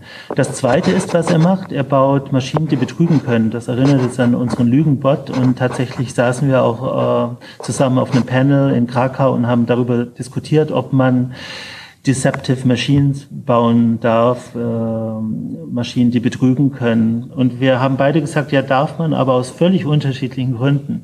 Äh, was Ron Arkin macht, er schaut sich das Verhalten aus dem Tierreich ab, zum Beispiel von Eichhörnchen und überträgt dieses betrügerische Verhalten, was manche Tiere zeigen, auf Maschinen. Also der Feind soll letzten Endes für Wirt abgelenkt oder zu falschen Ressourcen geführt werden. Jetzt sprechen Sie an, mh, man könnte jetzt Kampfroboter per se als unmoralisch bezeichnen. Ich persönlich tendiere auch in diese Richtung und für mich ist das Militär kein möglicher Geldgeber. Ich habe mit 18 Jahren verweigert. Ich war nie beim Militär. Ich will einfach aus persönlichen Gründen damit nichts zu tun haben. Ich würde aber wieder trennen. Ron Arkin darf selbstverständlich als Maschinenethiker der sich für Implementierungsfragen interessiert, also Selbstverständnis erste Kategorie, darf er selbstverständlich über Kampfroboter forschen. Und was er dort äh, erfindet, ist gut. Äh, er hat wirklich wissenschaftlich einiges vorzuweisen. Ich würde wiederum argumentieren, obwohl ich diese Forschung nicht mag als Person, obwohl ich Kampfroboter, autonome Kampfroboter ablehne, ich habe auch eine Petition dagegen unterschrieben. Obwohl ich all diese Standpunkte habe, bin ich der Meinung, Ron Arkin darf auf diesem Feld forschen. Was wir letzten Endes wieder regulieren müssen, ist die Anwendung. Ich möchte immer unterscheiden, ich finde, das verwirrt sich viel zu sehr in heutigen Zeiten. Ich möchte immer wieder unterscheiden zwischen Forschung und Entwicklung auf der einen Seite und Anwendung auf der anderen Seite. Ja, natürlich, manchmal erfindet man etwas, was dann schwer zu kontrollieren ist. Ähm, trotzdem, ich würde mich sogar so weit vorwagen, dass ich sagen würde, wir müssen über Kampfroboter forschen aus irgendeiner Perspektive, weil die anderen werden Kampfroboter bauen und wir müssen wissen, wie sie funktionieren. Ich bin absolut für ein Verbot von Kampfrobotern auf dem Schlachtfeld. Dort gehören Kampfroboter nicht hin. Also ähm, ich bin für eine Ächtung wie bei chemischen Waffen, auch bei Kampfrobotern. Aber nochmals, ich glaube, Kampfroboter, autonome Kampfroboter sind ein wichtiges Forschungsfeld für die Maschinenethik. Ich persönlich mache das tatsächlich nicht. Faktisch kommt Geld vom Pentagon an Vertreter der Maschinenethik und so, das kann man nicht ändern. Dieser Punkt, dass die Maschinenethik ein gestaltendes Feld ist und dann ergänzt wird um, sagen wir mal, reflexive Momente an verschiedenen Stellen, scheint mir auch nochmal ganz interessant zu sein, wenn wir uns die Frage stellen, gibt es denn spezifische Methoden für diese Reflexion in der Maschinenethik? Sie hatten am Anfang von der diskursiven Methode gesprochen. Mhm. Vielleicht können ja. wir darauf noch mal kurz eingehen, wenn solche Reflexionen stattfinden. Wie finden sie denn statt? Also die Ethik an sich hat eine ganze Reihe von möglichen Methoden ausgebildet, die hier hilfreich sind. Und speziell für die Informationsethik hat zum Beispiel Rainer Kuhlen eine bestimmte formalisierte diskursive Methode vorgeschlagen. Sowas kann man jederzeit anwenden. Die Maschinenethik ist einfach zu jung, um äh, hier ein eigenes Arsenal ausgebildet zu haben. Ich würde auch sagen, wir können mit Methoden aus der Informationsethik kommen. Bei der diskursiven Methode ist wesentlich, dass sich die gegnerischen oder die sich äh, streitenden Parteien treffen, ihre Hintergründe und Interessen offenlegen und dann zusammen versuchen, die Konflikte herauszuarbeiten. Was ja wiederum zu betonen ist, Informationsethik, Ethik überhaupt ist kein guter Problemlöser. Äh, es ist eine Disziplin, die vor allem geeignet ist, um Probleme zu beschreiben, zu offenbaren und um Konfliktparteien auch vielleicht sich näher zu bringen. Ob man am Schluss äh, das Gute auf dem Tisch liegen hat, das wage ich eben zu bezweifeln und das ist auch nicht unbedingt die Aufgabe der Ethik. Aber was Ethik kann, sie kann mit ihren Begriffen, Methoden die Möglichkeit liefern, dass sich Konfliktparteien annähern oder überhaupt ihre Probleme entdecken und auch verstehen, welche Perspektive die andere Partei hat. Dafür ist Ethik sehr, sehr, sehr gut geeignet. Aber ob Ethik dann äh, ja bestimmte Regeln und Gebote fallen einfach äh, nur vom Himmel und gehören deshalb äh, ganz woanders hin, in die Religion. Und dort ist die philosophische Ethik einfach nicht zu Hause. Sie kann das nicht liefern, zum Glück, was die Religion liefern kann. Die Religion kann einfach sagen, ja, jemand hat es gesagt, das ist auf irgendwelchen Tafeln erschienen oder vom Himmel gefallen. Die Möglichkeit hat die philosophische Ethik nicht. Das kann man ihr vorwerfen, man kann bedauern, dass die Ethik eben vor allem reflektiert oder in der Maschinenethik inzwischen auch baut, aber letztendlich doch nichts für eine gute Welt tun kann. Aber so ist das halt mit Wissenschaften. Sie sind absolut ambivalent, würde ich sagen. Dennoch brauchen wir diese Wissenschaften, wir brauchen die Ethik und die Maschinenethik wird sicher als Reflexionsdisziplin, die sie auch sein könnte, das ist das dritte Verständnis, das ich geschildert habe, könnte sicher auch noch eigene Methoden ausbilden, die sich dann stärker auf die Artefakte beziehen, die die Maschinenethik hervorbringt. Denn es ist ja merkwürdig, die klassische Ethik, habe ich behauptet, bringt keine Moral im eigentlichen Sinne hervor, die Maschinenethik schon. Aber es ist eine maschinelle Moral, es ist eine Moral, die im Labor stattfindet und die erforscht werden soll. Ja? Also was ich meine, Ethik, also aus meinen Ethikkursen gehen die Studenten und Studentinnen nicht als gute Menschen hervor. Das meine ich, ja. Also Ethik bringt nicht das Gute hervor. Meine Studenten gehen danach nicht hinaus und sagen, boah, jetzt sind wir keine Betriebswirte mehr, jetzt sind wir einfach gut und tun nur noch das Gute. Das ist nicht der Fall, das streben wir nicht an. Wir haben übrigens auch äh, eine klare Abgrenzung in der Modulbeschreibung zwischen verantwortungsbewusst und verantwortungsvoll. Also was wir eher haben wollen, sind verantwortungsbewusste Studierende. Und dass sie verantwortungsvoll sind, das ist ein schöner Zustand, den können wir hier nicht erreichen. Das ist die Entscheidung der Studierenden. Und Maschinenethik macht was Merkwürdiges Neues. Es schafft tatsächlich doch Moral, aber es ist eben maschinelle Moral, die wir dann erforschen. Und tatsächlich bräuchte es dafür dann vielleicht neue Reflexionsmethoden. Das ist ein hochinteressanter Punkt. Äh, ich bin eh eher im ersten selbstverständlich Selbstverständnis zu Hause. Ich bin eher daran interessiert, eben nach Implementierungsmethoden zu fragen, nach der Maschinenverarbeitbarkeit von Moral. Das ist mein Hauptpunkt. Daran bin ich vor allem interessiert. Das klingt noch merkwürdig, weil ich ja von Haus aus Philosoph bin. Aber darin habe ich meine Leidenschaft gefunden. Und ich bin auch vielleicht einer von zehn Maschinenethikern auf der Welt, die einfach Maschinen bauen. Und meine Leidenschaft ist es, eine moralische Maschine nach der anderen zu bauen. Darin sehe ich meine Arbeit. Aber ich finde es wunderbar, wenn Leute mehr in die Reflexion gehen von Maschinenethik.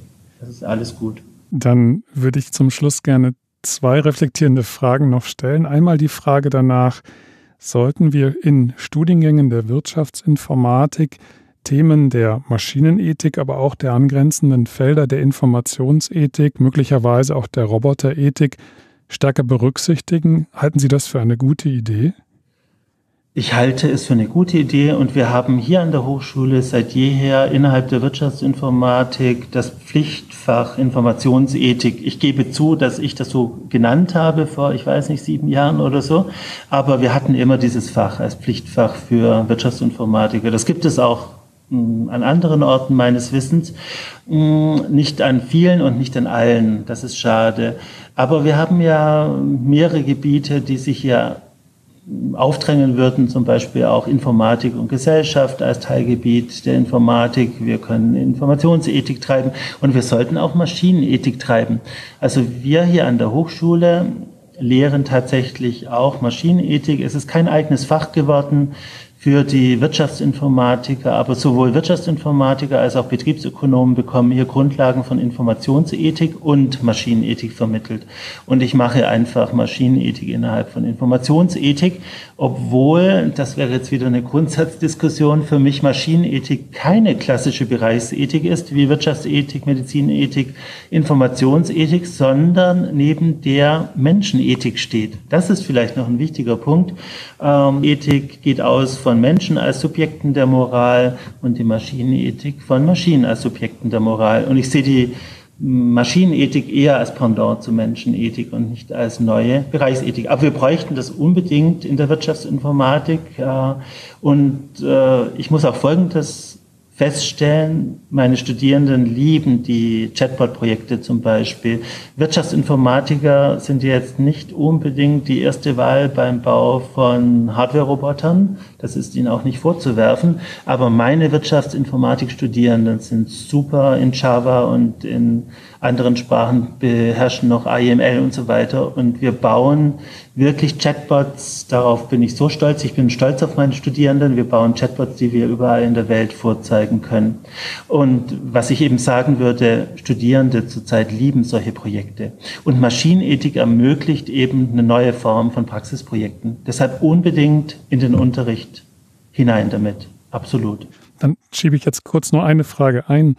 Die das Thema Informatik und Gesellschaft hat mich darauf gebracht, nochmal danach zu fragen, ob es einen Austausch gibt mit Organisationen, die sich um solche Themen kümmern. Also beispielsweise in der Gesellschaft für Informatik gibt es ja einen gesamten Fachbereich, der trägt den Titel Informatik und Gesellschaft. Dann gibt es beispielsweise das Forum Informatikerinnen für Frieden und gesellschaftliche Verantwortung. Mhm. Wissen Sie davon, ob es hier einen Austausch gibt zwischen der Maschinenethik und diesen Interessensvertretungen? Meines Wissens keinen systematischen, sondern einen personenbezogenen. Also ich kenne Leute aus der GI natürlich. Ich kenne den Stefan Ulrich beispielsweise. Der hat auch für mein Handbuch Maschinenethik beigetragen. Das sind persönliche Kontakte, die sich irgendwann ergeben haben, aber es gibt keinen systematischen Austausch. Den systematischen Austausch gibt es immer nur auf Konferenzen. Die sind auch wichtig und wir Maschinenethiker treffen uns mh, hm, zum Beispiel an der Stanford University jedes Jahr und wir sind vielleicht auch nur 200 weltweit. Es ist einfach eine sehr, sehr kleine Community, wie die AI ganz am Anfang. Und ich fände diesen systematischen Austausch wichtig und sinnvoll. Manchmal sieht man halt nur sein eigenes Gärtchen, das betrifft uns Maschinenethiker genauso. Manchmal hat man auch die Fühler ausgestreckt und hat eine auf den Fühler bekommen.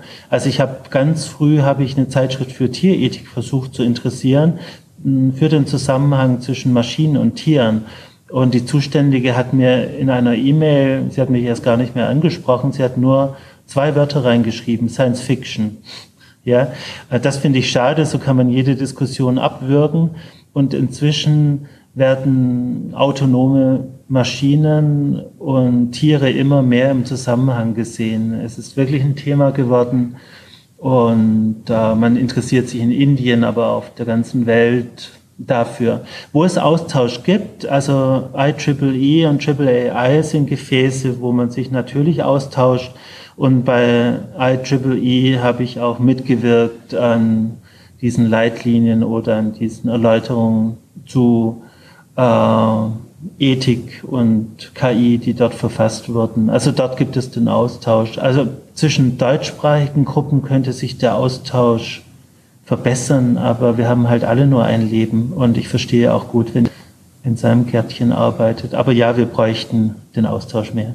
Wir können es ja vielleicht so wenden, dass diejenigen, die zuhören und Interesse verspüren, sich dort einzubringen, sicherlich auch in der Gesellschaft für Informatik äh, interessante Themen finden werden, auch mhm. interessante mhm. Ansprechpartner finden werden.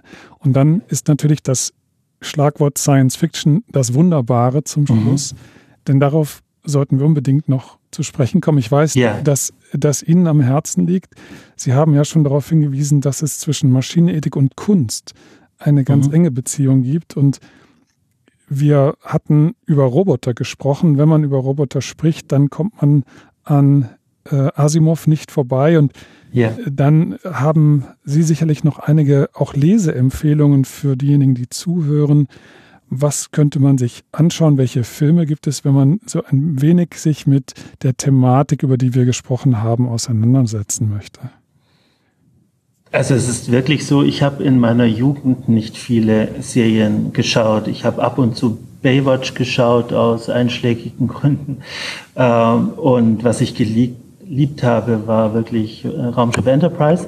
Das hat mich sehr beeindruckt. Ich fand das auch modern und es gab Schwarz und Weiß, es gab Mann und Frau, es gab es gab für damalige Verhältnisse eine bunte Mischung. Es wurde eine moderne Gesellschaft vorgelebt und mich hat wirklich das Genre auch fasziniert. Fantasy hat mich nie so fasziniert, aber Science Fiction hat mich immer fasziniert. Also Raumschiff Enterprise oder Star Trek war für mich wirklich wichtig und insgesamt habe ich den Eindruck, dass Ingenieure und Robotiker immer all das nachbauen, was damals in den Science Fictions äh, aufgetreten ist. Und im Grunde auch die Apple-Geräte sind für mich eine Mischung zwischen Science-Fiction-Geräten und dem, was Bauhaus gemacht hat in Deutschland oder auch die Hochschule für Gestaltung in Ulm. Sie haben sich von deutschem Design unheimlich viel abgeschaut. Ich bin mit dem Schneewittchensarg aufgewachsen in den 60er, 70er Jahren mit diesem Plattenspieler, reinweiß, sehr, sehr schlicht, sehr, sehr schönes Design. Wir hatten die Küchenmaschine von Braun und so weiter. Also Science Fiction ist immer Inspiration für Ingenieurinnen und Ingenieure. Sie haben Asimov erwähnt. Natürlich zitieren wir immer wieder die drei Robotergesetze von ihm. Wir weisen aber auch immer wieder darauf hin, dass diese Robotergesetze für den fiktionalen Kontext geschrieben wurden und keine tauglichen, echten Regeln sind für real existierende Roboter. Trotzdem hat uns Asimov sehr inspiriert. Und die sieben Meta-Regeln für unseren Goodbot, die hm, haben sich auch das eine oder andere von Asimov abgeschaut, gehen aber weit darüber hinaus. Hm, es ist, glaube ich, eh sinnvoll, mit Meta-Regeln zu arbeiten bei Robotern, bei Software- und Hardware-Robotern. Ich erinnere mich noch gut, ich war wie jedes Jahr in San Francisco, als das Telefon ging, drei Uhr nachts, die Süddeutsche war dran und hat gesagt, Herr Bendel, Sie müssen uns was einordnen. Tay Tay ist rassistisch geworden. Das ist Sprachmaschine, also Social Bot oder Chatbot von Microsoft gewesen. Die kam in schlechte Gesellschaft, also man hat Machine Learning verwendet, sie hat dazugelernt über die Umgebung, in der sie war und dann wurde sie rassistisch. Man kann sowas vermeiden, also man kann mit Metaregeln sowas vermeiden. Man kann äh, Tay und andere Maschinen deckeln. Gut, äh, Leseempfehlung. Ja, ich würde eines empfehlen. Alle zitieren immer die Robotergesetze von Asimov. Ich würde empfehlen, einfach alles von ihm zu lesen. Und das meine ich wörtlich. Einfach alles. Einfach die Gesamtausgabe von Asimov besorgen. Er ist einer der ganz großen neben Lehm und anderen. Und dann jede Geschichte lesen. Asimov hat zum Beispiel Sally geschrieben, eine wunder, wunderschöne Geschichte über autonome Autos. Sally selbst ist ein autonomes Auto. Sie lacht, indem sie mit den Türen schlägt, sie auf und zu macht. Sie kann sich selber putzen. Das ist ja eh ein wunderschöner Traum, das sich selbst putzende und reinigende Auto. Und am Ende der Geschichte bringt Sally mit ihren Kollegen, mit ihren Autokollegen oder auch LKW-Kollegen einen Menschen um. Und solche Geschichten sind absolut visionär, weil sie schon ganz früh den autonomen Verkehr äh, bis ins Detail beschreiben. Interessanterweise gibt es zum Beispiel eine polizeiliche Anordnung in dieser Geschichte und die lautet, der Mensch darf nicht in dieses Gesamtsystem des autonomen Fahrens eingreifen, sonst äh, wird das Gesamtsystem hm, gestört. Das finde ich sehr klug einerseits und andererseits zeigt es für mich auch, dass autonomes Fahren nicht überall und grenzüberschreitend funktionieren kann. Äh, für mich funktioniert Fahren überhaupt anders. Ich fahre los, dann fällt mir ein, mein Anzug hängt in der Reinigung, dann sehe ich eine Stopperin oder einen Stopper an der Straße stehen und will ihn oder sie mitnehmen und so weiter. Also Fahren bedeutet ständige Unterbrechung und übrigens auch ständige Kommunikation. Und ich äh, halte es für schwierig, das komplett autonom abzubilden. Ähm, was waren für mich wichtige Filme? Blade Runner 2049 aus verschiedenen Gründen. Ich beschäftige mich äh, nicht nur mit synthetischen Stimmen ganz stark, sondern auch mit Hologrammen. Und wir sind in der Realität nicht weit genug gekommen, was Hologramme angeht, aber Science Fictions zeigen uns, was möglich sein könnte. Und das Hologramm, das die Hauptrolle spielt neben Officer K in Blade Runner 2049, ist unheimlich gut gemacht. Das ist Joy. Joy ist seine Assistentin. Und ich denke, Ingenieurinnen und Ingenieure werden sich davon auch anregen lassen. Officer K lebt mit Joy zusammen. Es ist seine Assistentin, aber auch seine Gefährtin. Es ist wie eine visualisierte Alexa. Er kommt herein, er spricht mit dem Hologramm. Das Hologramm kann das Smart Home bedienen, so würden wir in unserer Sprache sagen und so weiter. Wir werden solche Systeme haben. Und was wir jetzt schon haben, ist die Gatebox, ein japanisches Produkt. Sieht aus wie eine kleine Kaffeemaschine. In dieser Kaffeemaschine wohnt ein Anime-Mädchen. Und tatsächlich ist das eine Art visualisierte Alexa. Es ist eine Sprachassistentin, aber visualisiert. Also Blade Runner 2049 steckt für mich voller Überraschungen und äh, es ist ein schöner Film. Man denkt ja, die Zukunft ist in vielen Aspekten schrecklich und was auf uns zukommt im Kontext von Digitalisierung, Robotisierung, hat alles ein schreckliches Antlitz und ich finde das nicht. Für mich hat diese Zukunft auch was Hochästhetisches. Und gerade die riesigen Hologramme, die man auch in anderen Filmen sieht, mit Scarlett Johansson zum Beispiel, gibt es einen Film, Ghost in the Shell, äh, heißt der, glaube ich, oder Ghost in the Shell. Darin sieht man auch fantastisch gemachte Hologramme. Und für mich sind solche Filme oder auch Her oder Ex Machina wunderbare Inspiration. Und ich denke, viele, viele Ingenieure und Ingenieurinnen lassen sich davon auch inspirieren.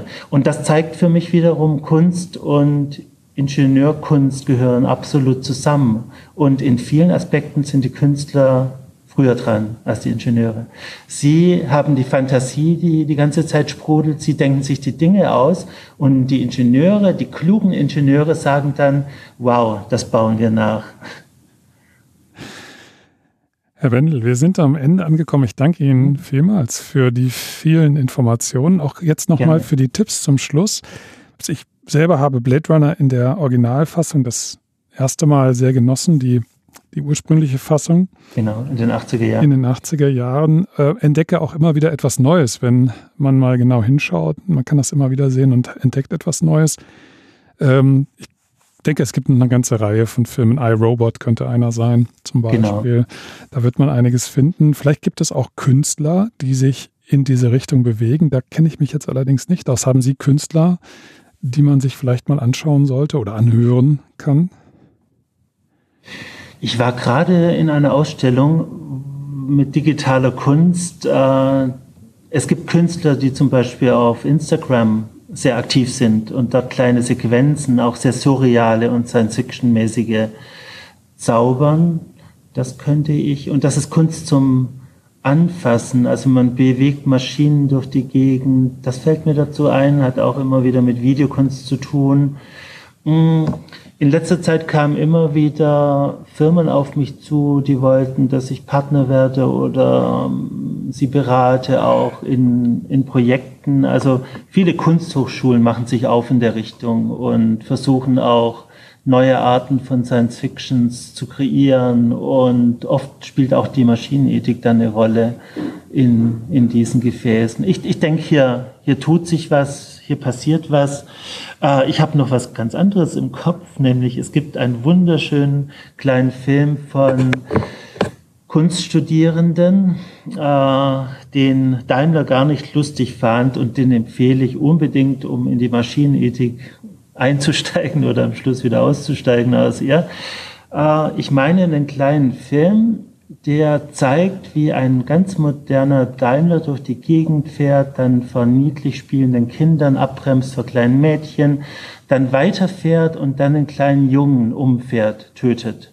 Und dieser kleine Junge ist Adolf Hitler. Und man sieht dann die Mutter schreien, Adolf, Adler, Adolf, und am Ende wird eingeblendet, erkennt Probleme, bevor sie entstehen. ja. Und das ist auch ein Kunstprojekt und das zeigt wunderbar, was Maschinenethik äh, nie können wird, nämlich äh, Dinge erkennen, ja, bevor sie tatsächlich. Also es ist Science Fiction, das Ja. ist äh, Wunderbar. kein Zweifel, aber dieser kleine Film äh, wirft ganz viele Fragen auf, die wir in der Maschinenethik auch stellen. Dann werde ich vielleicht im Nachgang nochmal auf Sie zukommen und nach dem Link fragen, wenn ich selber nicht finden sollte. Mhm. Und dann würde ich es dazu packen zu unserem Gespräch unten drunter. Ja. Haben Sie noch einen Punkt zum Schluss, den Sie ergänzen möchten? Haben wir irgendetwas Wichtiges vergessen? Ich denke, wir sind einfach an einem spannenden Punkt angelangt. Äh, vielleicht noch die synthetischen Stimmen. Wir machen gerade ein kleines Projekt mit einer deutschen Hochschule. Was wir gemacht haben, vor allem hat das die Deutsche Hochschule gemacht, wir haben Stimmen produziert, menschliche Stimmen genommen und synthetische Stimmen genommen. Und ich finde, in diesem Bereich zeigt sich auch die ganze Problematik. Ich finde, wir müssen das tun, wir dürfen das tun. Und gleichzeitig schaffen wir natürlich mit der Stimme etwas, was tiefe Emotionen in uns auslöst. Das wäre mir vielleicht noch wichtig. Ich plädiere für den Bau von humanoiden Robotern und für die Gestaltung von synthetischen Stimmen, was wir uns aber einbrocken, und das wäre wieder die Anwendung, die wir vielleicht regulieren müssen, wir lösen mit diesen Artefakten unheimliche Emotionen aus. Und das müssen wir zumindest gut erforschen und gut beobachten. Also man hat zum Beispiel, Amazon hat Alexa beigebracht zu flüstern. Und flüstern ist ja Sprechen. Also flüstern ist nicht nur leises Sprechen, sondern eben stimmloses Sprechen. Und damit wirkt Alexa plötzlich noch menschenähnlicher. Ich finde die Forschung fantastisch und ich habe selber viel mit synthetischen Stimmen gearbeitet. Ich lasse sie Gedichte einsprechen. Also nochmals der Bezug zur Kunst. Ich nehme Gedichte, die ich zum Teil selber geschrieben habe und lasse sie von Robotern sprechen. Ähm, das Problem ist, dass man sich am Ende hereinholt, dass wir auf diese Stimmen hereinfallen, dass wir auf die humanoiden Roboter hereinfallen, dass sie unheimliche Emotionen auslösen und sie können selber die Emotionen zeigen, aber nicht haben. Also äh, so sehe ich Roboter als Helfer in der Not sehe.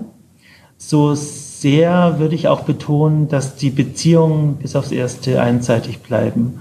Und darauf sollten wir ein bisschen achten. Und vielleicht ist das manchmal in der Anwendung dann besser, wir schaffen abstrakte Roboter oder sogar Roboter, mit einem V-Effekt, so habe ich es an einer Stelle beschrieben. Ich habe nicht nur Philosophie, ich habe auch Germanistik studiert, habe damals auch über Piscator und Brecht meine Abschlussarbeit geschrieben.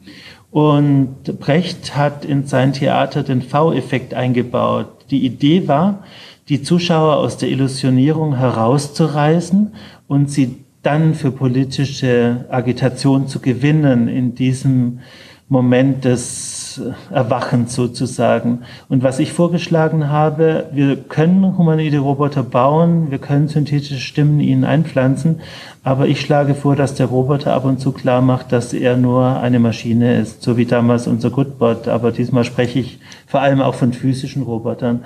Der Roboter sagt zum Menschen, du, alles gut, was du mit mir machen willst und äh, dass du Gefühle für mich hast, aber bitte denke daran immer wieder, ich bin eine Maschine, ich kann Gefühle zeigen, aber nicht haben. Unser Verhältnis bleibt in diesem Sinne einseitig. Es war mir ein, ein großes Vergnügen, mit Ihnen zu sprechen, Herr Wendel. Ich danke Ihnen sehr und ähm, hoffe, auch Ihnen hat es etwas Spaß gemacht und äh, damit sind wir am Ende angekommen. Vielen Dank, dass Sie dabei waren. Ganz herzlichen Dank, hat mir großen Spaß gemacht. Danke.